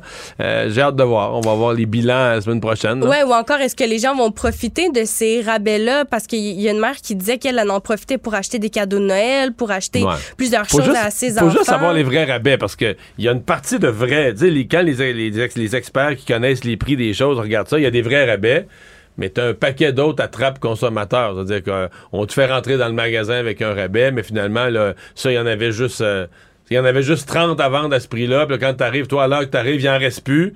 Mais là, une fois dans le magasin, tu dis, ah, ben, je vais acheter d'autres choses, un autre modèle. Finalement, lui est au prix régulier ou, tu sais. Fait que c'est pas toujours. Euh, puis il y a certains. Il y a certains produits qu'on va dire une petite réduction, un 10 ou un 20% mais dans le fond, euh, en réduisant de 10 dans le fond, c'est comme si tu reviens au vrai prix de ce que ça vaut. Fait qu'il faut être il n'y a pas juste des aubaines. Les magasins font pas ça pour euh, nous donner leurs marchandises en cadeau. là. Euh, c'est une grosse opération pour augmenter le volume commercial. Donc, quelqu'un de on va dire quelqu'un de ratoureux, un consommateur avisé qui connaît vraiment le prix des choses, peut aller chercher la bonne aubaine ou les bonnes aubaines ici et là. Mais le consommateur un peu perdu, qui fait juste euh, se faire impressionner par la journée, puis la grosseur des pancartes, puis les lumières allumées, puis... Euh, le nombre de publicités aussi. les, consommateurs ont reçu une avalanche de courriels. Sur nos courriels, c'est pas possible. Peu importe le magasin auquel tu es abonné à l'infolettre, ah. par exemple, ou même pas abonné à l'infolettre, euh, souvent à la caisse, on demande une adresse courriel. Ben ça, pour des, des journées comme aujourd'hui, comme le vendredi fou, le cyber lundi, les compagnies vont en profiter pour envoyer des courriels ou des publicités en ligne euh, sur les réseaux sociaux, dans les circulaires. Ouais, ouais, c'est une grosse journée là, pour les détaillants aujourd'hui. Le monde. Au Brésil, il y a au moins trois personnes qui ont été tuées et euh, onze blessées dans une dans deux attaques en fait par arme à feu dans des écoles dans l'État euh, d'Espirito Santo au sud-est du Brésil. Ces deux assaillants qui sont entrés dans une école, euh, un d'eux a tiré sur des enseignants, euh, ça a tué deux femmes, ça a blessé neuf autres personnes. Par la suite, se sont rendus dans une autre école, là où ils ont tiré sur une adolescente qui a été tuée par balle. Et il y a deux autres personnes qui ont été, qui ont été blessées. Puis on dit qu'ils sont vraiment euh, persuadés là, que, que, le meilleur accès aux armes à feu de ces dernières années sous le gouvernement a facilité ce type d'attaque parce que le Brésil, c'est un pays qui est pourtant violent, mais les fusillades dans les écoles restent toutefois relativement rares au Brésil. Le, modèle américain qui est exporté, c'est malheureusement peut-être ça. Oui, peut-être. La, la, plus meurtrière a lieu le 7 avril 2011, qui a tué 12, euh, 12 élèves. Puis il y en a également une euh, en, en, mars 2019 où il y a deux anciens élèves qui ont tué par balle 8 hmm. personnes et blessé 11 euh, personnes également. Il y a un garçon de 5 ans qui a survécu à l'attaque d'un python en Australie. Euh, il était dans une, euh, dans une piscine et c'est un python de 3 mètres de long qui l'a attaqué. Il a mordu l'enfant, il l'a fait chuter avec lui dans l'eau, il s'est enroulé autour de sa jambe et c'est le grand-père du jeune garçon qui est venu à sa rescousse, qui a essayé de le détacher du, ben, qui l'a détaché du python et qui a essayé de le calmer. Puis ils ont nettoyé le sang, ils ont dit qu'il allait pas mourir parce que les pitons c'est pas un, serpent qui, euh, qui, est, venimeux. Et là l'enfant s'est calmé puis ça a plutôt bien été puis il est quand même traité là pour éviter que sa morsure euh, sa morsure s'infecte. Il y avait quand même un serpent dans sa piscine. Il y avait un... mais en Australie, il y a quand même beaucoup de. Non, je sais. Il y a quand même beaucoup. Non, c'est une réflexion. C'est comme les araignées. Euh... Ouais. il y a, il y a Moi, les araignées, ça me dérange pas du tout, du tout zéro. Là. Mais ils, venaient, ils provenaient de la végétation voisine. Non, non, selon le père de l'enfant. Je comprends tout. Mais, oui, mais je te dis que moi, avoir un, serpent, avoir un serpent dans ma piscine, c'est non. c'est. Au Québec, tu ferais le saut. Non, mais même en Australie, si je louais une maison en Australie dans un voyage, je me retrouvais avec un serpent dans la piscine c'est sûr que pour le reste de ma vie dans ce pays-là, je ferais tout un tour du, du, terrain avant de sauter dans la piscine une autre fois. Il me semble que c'est le traumatisme. Mais c'est sûr que ça fait peur. c'est le traumatisme ultime. Je suis pas très fort sur les serpents. Résumer l'actualité en 24 minutes, c'est mission accomplie. Tout savoir en 24 minutes. Un nouvel épisode chaque jour en semaine. Partagez et réécoutez sur toutes les plateformes audio. Disponible aussi en audiovisuel sur l'application Cube et le site cube.ca. Une production Cube Radio. Maître vulgarisateur, il explique et communique l'inexplicable. Mario Dumont. Emmanuel Latraverse. J'ai pas de problème philosophique avec ça. Mario Dumont. Est-ce que je peux me permettre une autre réflexion? La rencontre. Ça passe comme une lettre à la poste. il se retrouve à enfoncer des portes ouvertes. La rencontre, la traverse, Dumont. Bonjour Emmanuel. Bonjour. Ah, est-ce que la carrière politique de M. Trudeau euh, s'est terminée, euh, s'est rompue avec son passage devant la commission sur l'état d'urgence aujourd'hui? Non, je pense pas. Je pense qu'au contraire, c'est une de ses meilleures euh, performances comme premier ministre. S'il maîtrisait tous les dossiers dont il parle avec la même maîtrise qu'il a affiché aujourd'hui euh, dans son témoignage et le même aplomb, euh, il serait pas mal plus haut dans les sondages, je pense. T'es pas d'accord, toi? Ouais, ouais, moi je l'ai trouvé. Euh, en tout cas, j'ai pas tout vu, j'étais en onde à certains moments, mais euh, moi j'ai trouvé qu'il était très solide. Je disais sans farce, moi j'ai trouvé qu'il était euh, imperturbable. Il fournissait pas nécessairement toutes les réponses sur le fond aux questions cruciales, mais des fois les réponses sont pas là. Mais à ce que j'ai vu, il a jamais paru déstabilisé à aucun moment de la journée. Là. Moi, ce qui me surprend, c'est que si on dresse le bilan de la semaine, parce qu'on a vu M. Trudeau passer, on a vu ses, ministres qui étaient au fait de ce dossier-là, c'est que on a énormément reproché au gouvernement d'être complètement dépassé, déconnecté euh, pendant cette crise-là. Mais quand tu les écoutes témoigner, tu dis, ben pourtant, ils, saisissaient les enjeux, ils préparaient les trucs, ils étaient au courant, ils avaient saisi le problème. C'est comme si il y a un décalage complet entre ce qu'ils disent qu'ils faisaient et qu'ils ont fait et ce qu'ils ont projeté à la population. Je pense que c'est ça qui explique en partie l'espèce d'état de crise dans lequel on s'est euh, retrouvé. Puis M. Trudeau a comme un peu mis le doigt dessus au début de son témoignage. Il dit on était dans une situation où on manifestait contre le gouvernement fédéral, devant le gouvernement fédéral.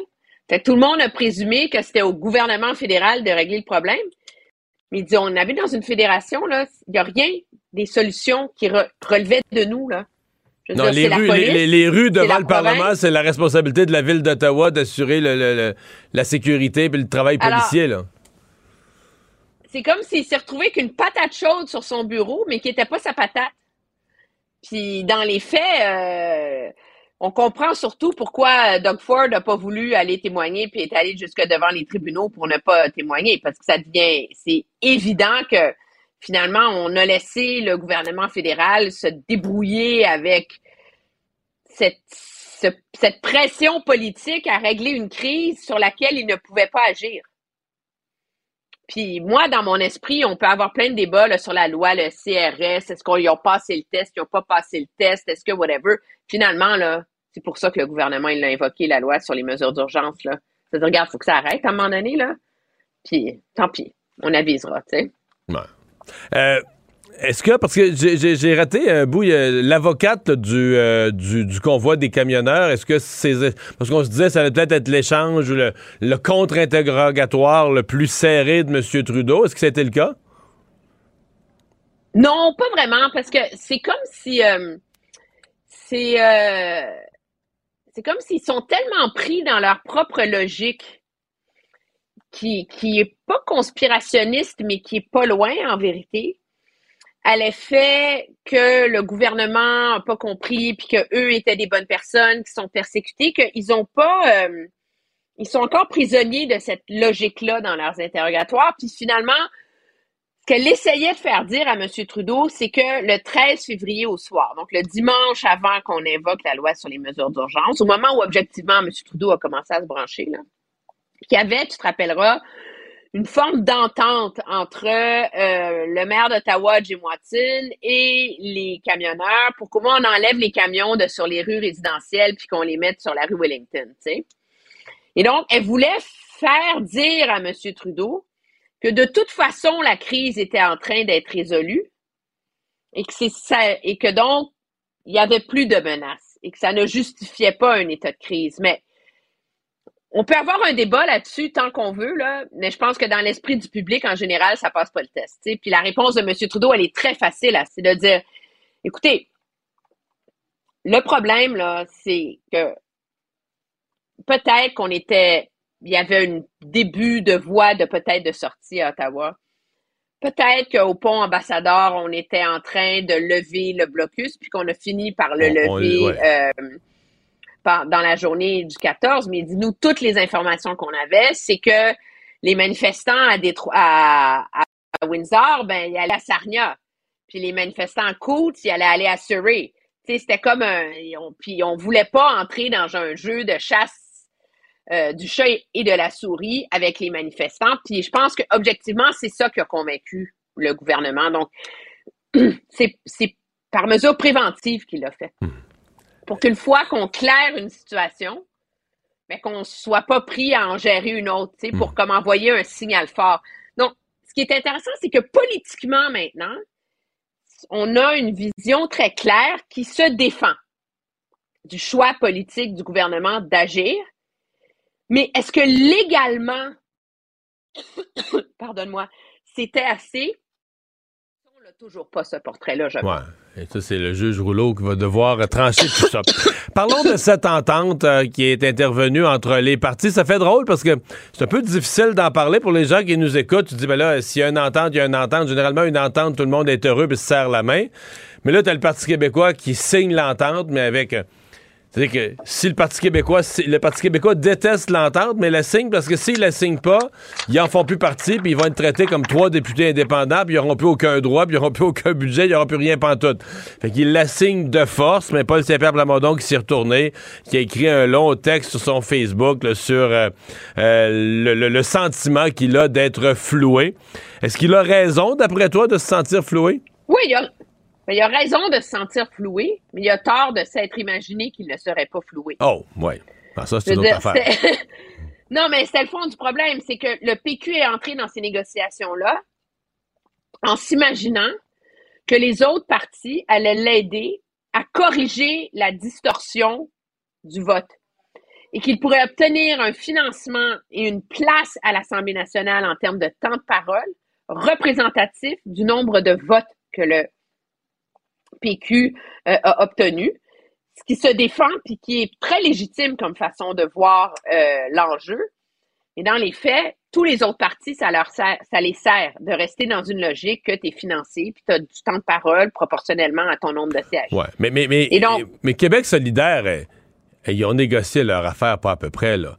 Ils ont trois, trois questions par période de questions, 2 points quelque chose millions de budget. Tu sais, dire, autant le PQ, euh, c'est comme retrouver un peu le, le derrière sa paille, puis euh, signer ce qu'il pouvait, puis autant Québec solidaire, euh, ils ont bien négocié leurs affaires, là, pas à peu près. Lui, lui, Ben- Gabriel Nadeau-Dubois, il sort, euh, il sort triomphal de ce...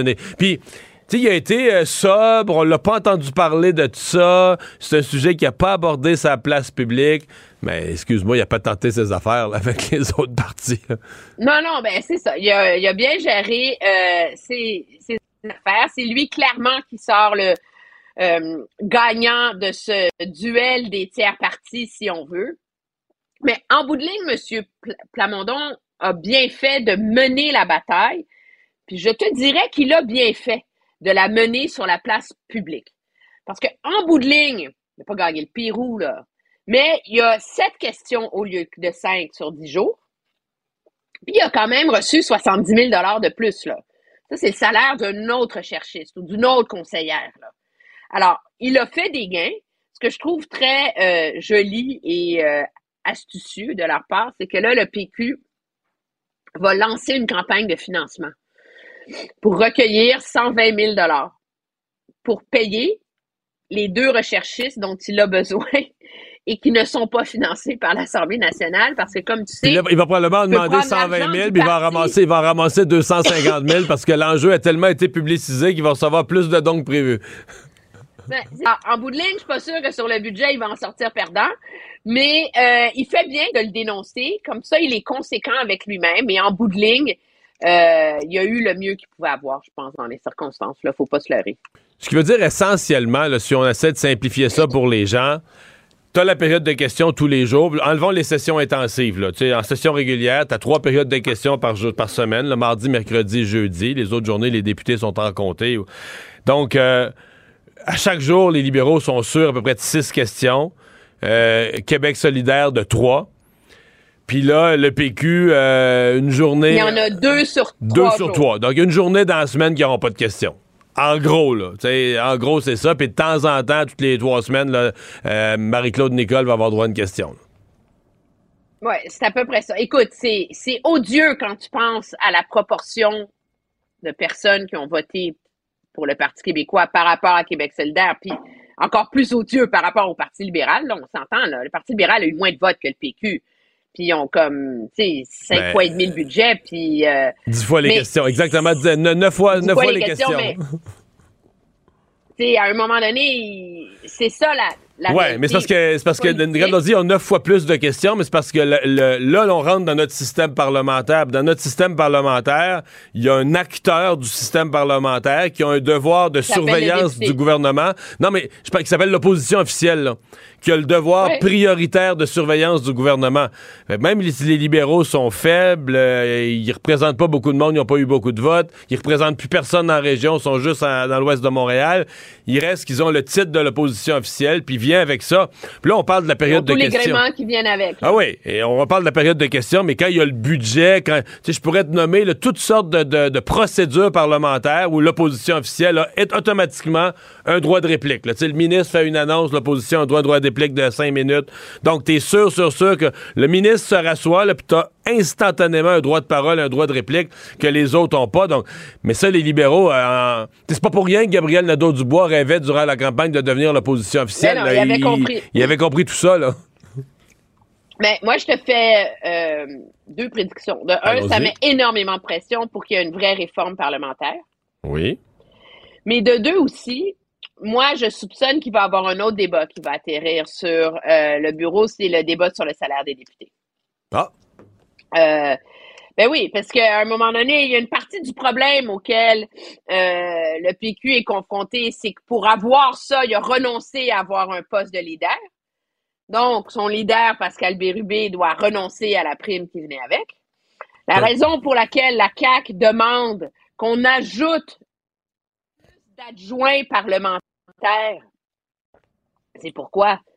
c'est pour donner la prime d'adjoint parlementaire à plus de députés. C'est parce que le salaire de base de 80, 90, 95... Non, c'est 101 000. C'est rendu à 101, j'allais dire 99. 101 561.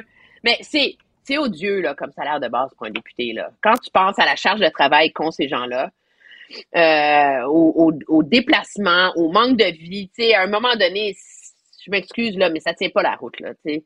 Je veux dire, tu peux pas, tu peux pas t'attendre à faire venir en politique des, des gens plus jeunes qui viennent de tous les milieux, puis qu'ils aient pas euh, les moyens euh, de s'occuper de leurs enfants, de leur famille. Là, c'est pas une job de 9 à 5 là. Ta CPE à 7 piastres, là, ça marchera pas. Fait qu'il va falloir à un moment donné avoir une réflexion plus large là-dessus, là, je pense. Emmanuel, je vais finir sur du positif. Étant donné que tu viens de nous dire le salaire de base du député, donc tous les députés qui n'ont pas de nomination qui gagnent le salaire de base, mais au cours des prochains jours, ils gagnent moins de 104 000, ils vont recevoir un chèque pour l'inflation. Ah! ah on, finit sur du positif. Bonne fin de semaine. Allez, au vendredi fou. Bye Salut. Mario Dumont. Plus pratique que n'importe quel moteur de recherche. Une source d'information plus fiable que les internets. Pour savoir et comprendre, Mario Dumont.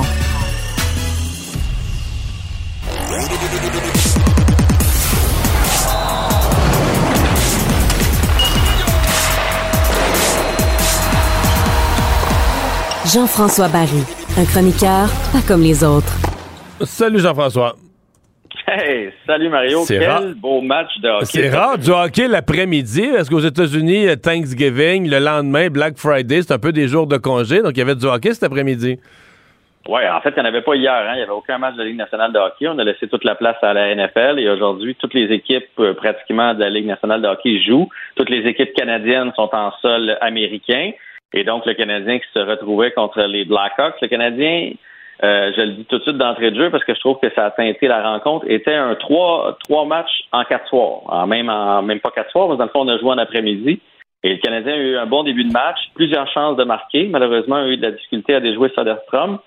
Euh, puis à la fin, la, deuxième partie du match, tu voyais qu'on commençait à manquer d'énergie, mais on est allé chercher la victoire 3-2 en tir de barrage.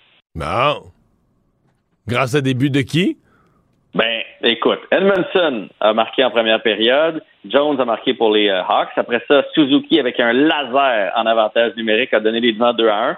Malheureusement, avec euh, moins de 4 minutes à jouer, euh, Goulet a attrapé une pénalité et Radish a fait 2 à 2. On est allé en prolongation, on n'a pas fait de mètre. On est allé en tir de barrage. Et en tir de barrage, Caulfield a glissé ça entre les jambes. Suzuki est allé avec son on va l'appeler le Suzuki Move parce que c'est toujours le même move, mais ça marche à chaque fois. Et euh, finalement, c'était 2 à 2. On devait marquer pour, euh, pour aller avec la victoire. On a envoyé Kirby Dack lancer. Dans son ancien amphithéâtre contre son ancienne équipe, là. C'est en plein ça. Martin Saint-Louis savait très bien ce qu'il faisait. Et il a donné le, ça s'est fini sur ce but-là. Donc il a marqué. Et après ça, je ne sais pas si tu as eu la chance, parce que je sais que tu animé en même temps, de regarder sa célébration. Euh, parce que la foule, évidemment, l'a hué. Et là, il a mis la main sur le bord de l'oreille, un peu comme euh, Hulk Hogan dans le temps, là, pour faire euh, Je vous entends. Puis là, tout le monde est allé vers lui. Bref, un match excitant, deux équipes en reconstruction. Le Canadien est allé chercher cette victoire-là, 3-2, deux victoires en deux soirs. Et ça tombe bien, puisque ce soir, c'est le souper des recrues. Ah oui, c'est vrai, c'est vrai, c'est vrai. Oui, on reste on demeure à Chicago pour, euh, pour la soirée, alors j'ai l'impression que on va bien s'amuser du côté des C'est vrai que le souper des recrues, c'est plus le fun quand tu sors d'une belle victoire, là. C'est clair.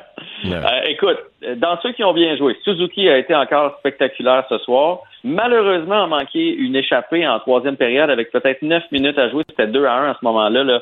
Euh, c'est rare qu'il en manque. S'il si, marque, c'est terminé. Là. Le, Canadien aurait gagné en temps régulier. En même temps, on n'est pas dans la même conférence que les Blackhawks. Ça, ça donne pas grand, ça change pas grand-chose de leur avoir donné un point en bout de ligne.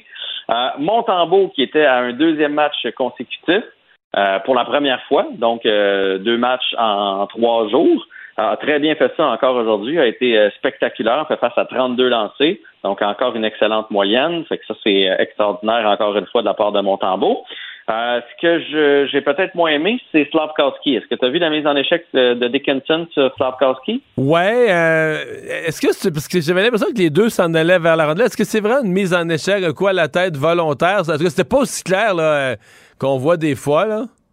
Ben non, en fait, c'est, c'est pas vicieux. Puis d'ailleurs, euh, est allé y parler, Petzetta s'en est mêlé un peu, mais j'ai il y a eu comme une pause de temps qu'on relève Slavkowski, puis tout ça, puis je pense qu'ils ont eu le temps de voir. Est-ce qu'il est revenu au jeu ou. Euh? Il était sur le banc à la fin, lors des euh, tirs de barrage. Donc, c'est la bonne nouvelle, c'est qu'il n'y a probablement pas de commotion, quoique des fois, ça peut arriver plus tard. Mais, mais bref, le fait qu'il n'y ait pas eu de, conséquences par la suite, Chekai s'en est pas pris à Dickinson, c'est qu'il a bien vu que c'est le kid qui s'est mis dans le pétrin. Puis moi, ça m'inquiète parce que ça fait Mais ça, il arrête pas de faire ça, là. Il coupe au centre, il, coupe au centre, en rentrant dans l'enclave, la tête basse, il se fait ramasser quasiment à tous les matchs, là.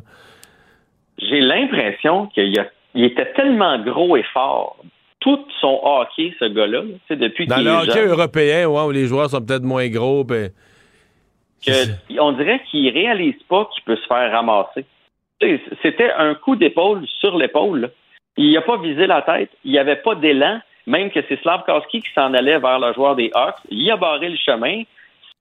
J'aime pas ça dire ça. C'était totalement légal. Ça va être un joueur du Canadien. À un moment donné, il faut, il faut le dire. Il n'y avait pas de, geste vicieux de la part de Dickinson. Si c'était la première fois, on dirait rien. Mais là, euh, c'est la troisième fois. Tu te souviens contre l'Arizona, lorsqu'il s'était fait frapper sur le bord du, banc du Canadien. Il était mal tombé dans la bande. Euh, c'est le premier ou deuxième match de la saison que ça y est arrivé aussi. On dirait qu'il veut passer à travers le monde puis qu'il se dit je suis tellement gros, tellement fort qu'il n'y a rien qui peut m'arriver. Oui, mais c'est parce que 6 pieds 3, 230 livres, c'est un, colosse, oui, mais dans la Ligue nationale, il y en a plein, là. Exact. Exact. Puis si pogne un gars qui est solide, même s'il est un peu plus petit que toi, mais que lui, il t'attend de pied ferme parce qu'il a huit ans d'expérience dans la ligue. il est ben, solide c'est patins, c'est ça. exact. Hey, euh, il reste moins de temps, là, mais c'est toute une controverse qu'a lancé l'entraîneur de l'équipe euh, de, soccer du Canada euh, en disant au Will F, point de suspension, là, la, Croatie. Je je sais pas si tu as vu le journal en Croatie, là, qu'il y a un, Canadien tout nu avec euh, des feuilles d'érable sur sa gueule, puis d'autres euh, d'autres sur les parties. On va voir. La, question étant, ils ont une grande gueule, on va voir s'ils ont des couilles, là. Ben, en fait, c'est une photo de John euh, Erdman, l'entraîneur. Puis lui, il a pas fait ça pour mal faire. Il a dit ça en pep talk, en pensant pas qu'il était filmé après le match. Il a dit, on a notre place ici, on va leur montrer. We will de Croatie. Fait que, mais ça a été filmé, donc on a fait la une. Fait que c'est son visage sur un faux corps nu avec une grosse feuille d'érable sur la bouche, mais une tout petite, tout petite, tout petite, tout petite, tout petite entre les jambes. Puis ça dit vous avez une grande bouche, avez-vous les balles qui viennent avec? Fait que ça promet pour le match de dimanche. Là. Je pensais pas Mais est-ce que c'est une erreur de sa part Est-ce que c'est une distraction, euh, une distraction comme pour l'équipe, puis une motivation pour l'équipe adverse? C'est un peu la crainte que j'avais. Je pense que c'est une distraction. Je pense que c'est une erreur. Il aurait dû faire ça dans le vestiaire, ce speech-là. Il aurait dû savoir qu'à la Coupe du Monde, il y a des caméras partout. Jean-François, merci. Bonne fin de semaine. Toi aussi.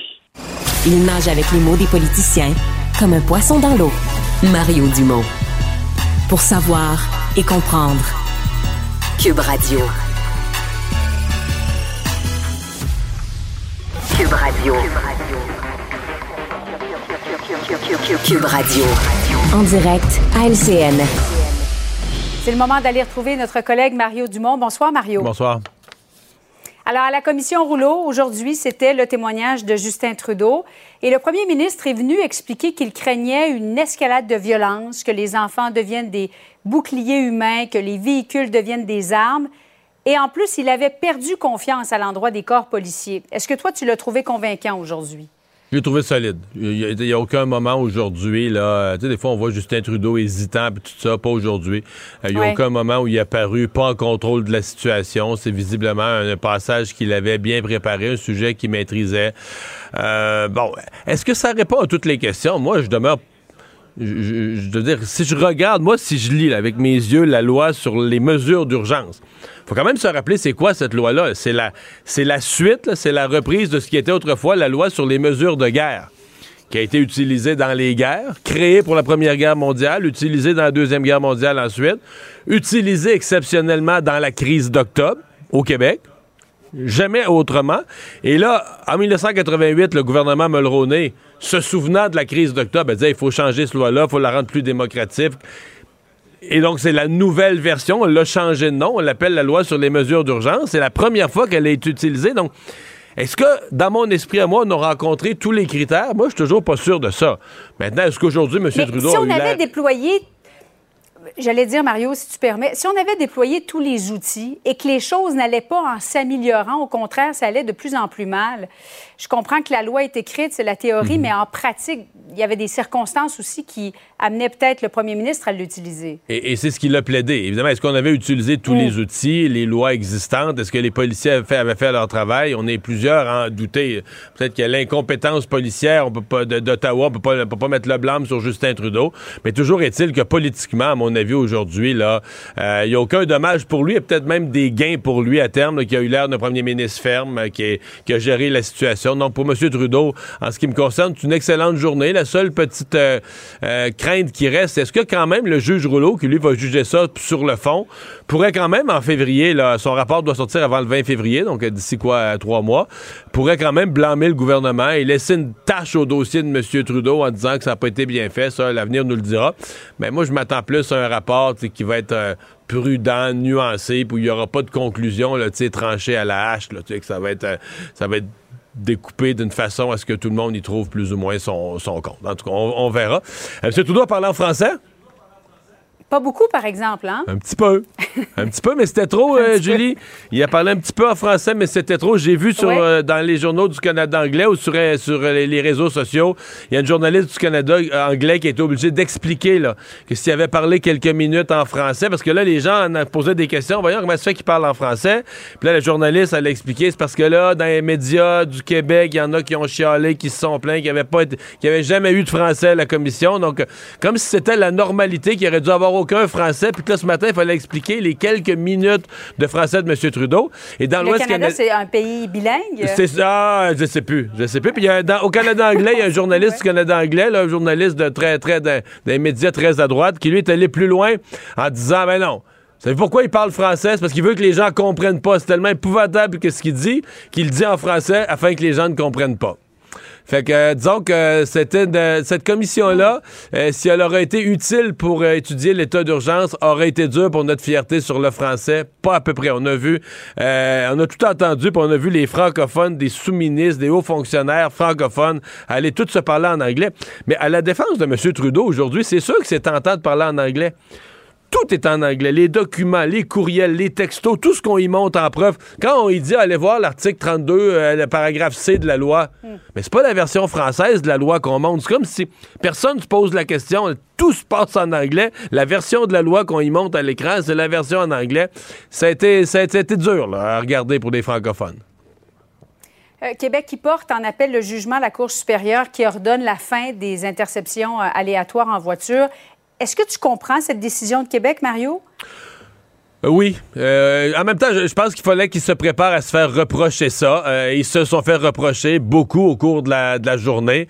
Mais le gouvernement, il faut faire attention. Dans son langage, le gouvernement ne, ne, ne, ne, dit pas on veut continuer à faire du profilage racial. Il dit oui, on veut combattre le profilage racial, mais il y a une prétention du côté policier. Puis là, j'ai un peu de misère là-dessus. Je suis pas expert en affaires policières, mais il y a une prétention du côté policier que si on enlève ce droit d'interpellation, par exemple en matière d'alcool au volant ou dans d'autres matières, on va enlever des outils aux mm. policiers, des outils auxquels les policiers semblent tenir. Et donc, à cause de ça, euh, on va en appel parce qu'on dit vouloir que la Cour puisse préciser qu'est-ce qui est du profilage racial, qu'est-ce qui devrait être interdit, puis qu'est-ce qui devrait être permis au nom du travail policier et de la sécurité routière? Donc, c'est la thèse du gouvernement, mais qui, qui s'est fait reprocher toute la journée que ça n'avait pas de bon sens, qu'on devrait pas aller en appel. Le profilage racial, on est tanné de ça. Donc, le gouvernement, en allant en appel là-dessus, a, fait plaisir au corps policier, mais s'est mis du monde à dos. Mario, merci beaucoup. Bonne soirée à toi. On t'écoute en reprise ce soir à LCN à 20h30. Au revoir. Voilà, c'est ce qui met un terme à notre d'émission d'aujourd'hui, mais aussi à notre semaine euh, d'émission. Euh, j'espère que vous allez passer un beau week-end. Je vous retrouve euh, lundi. Cube Radio.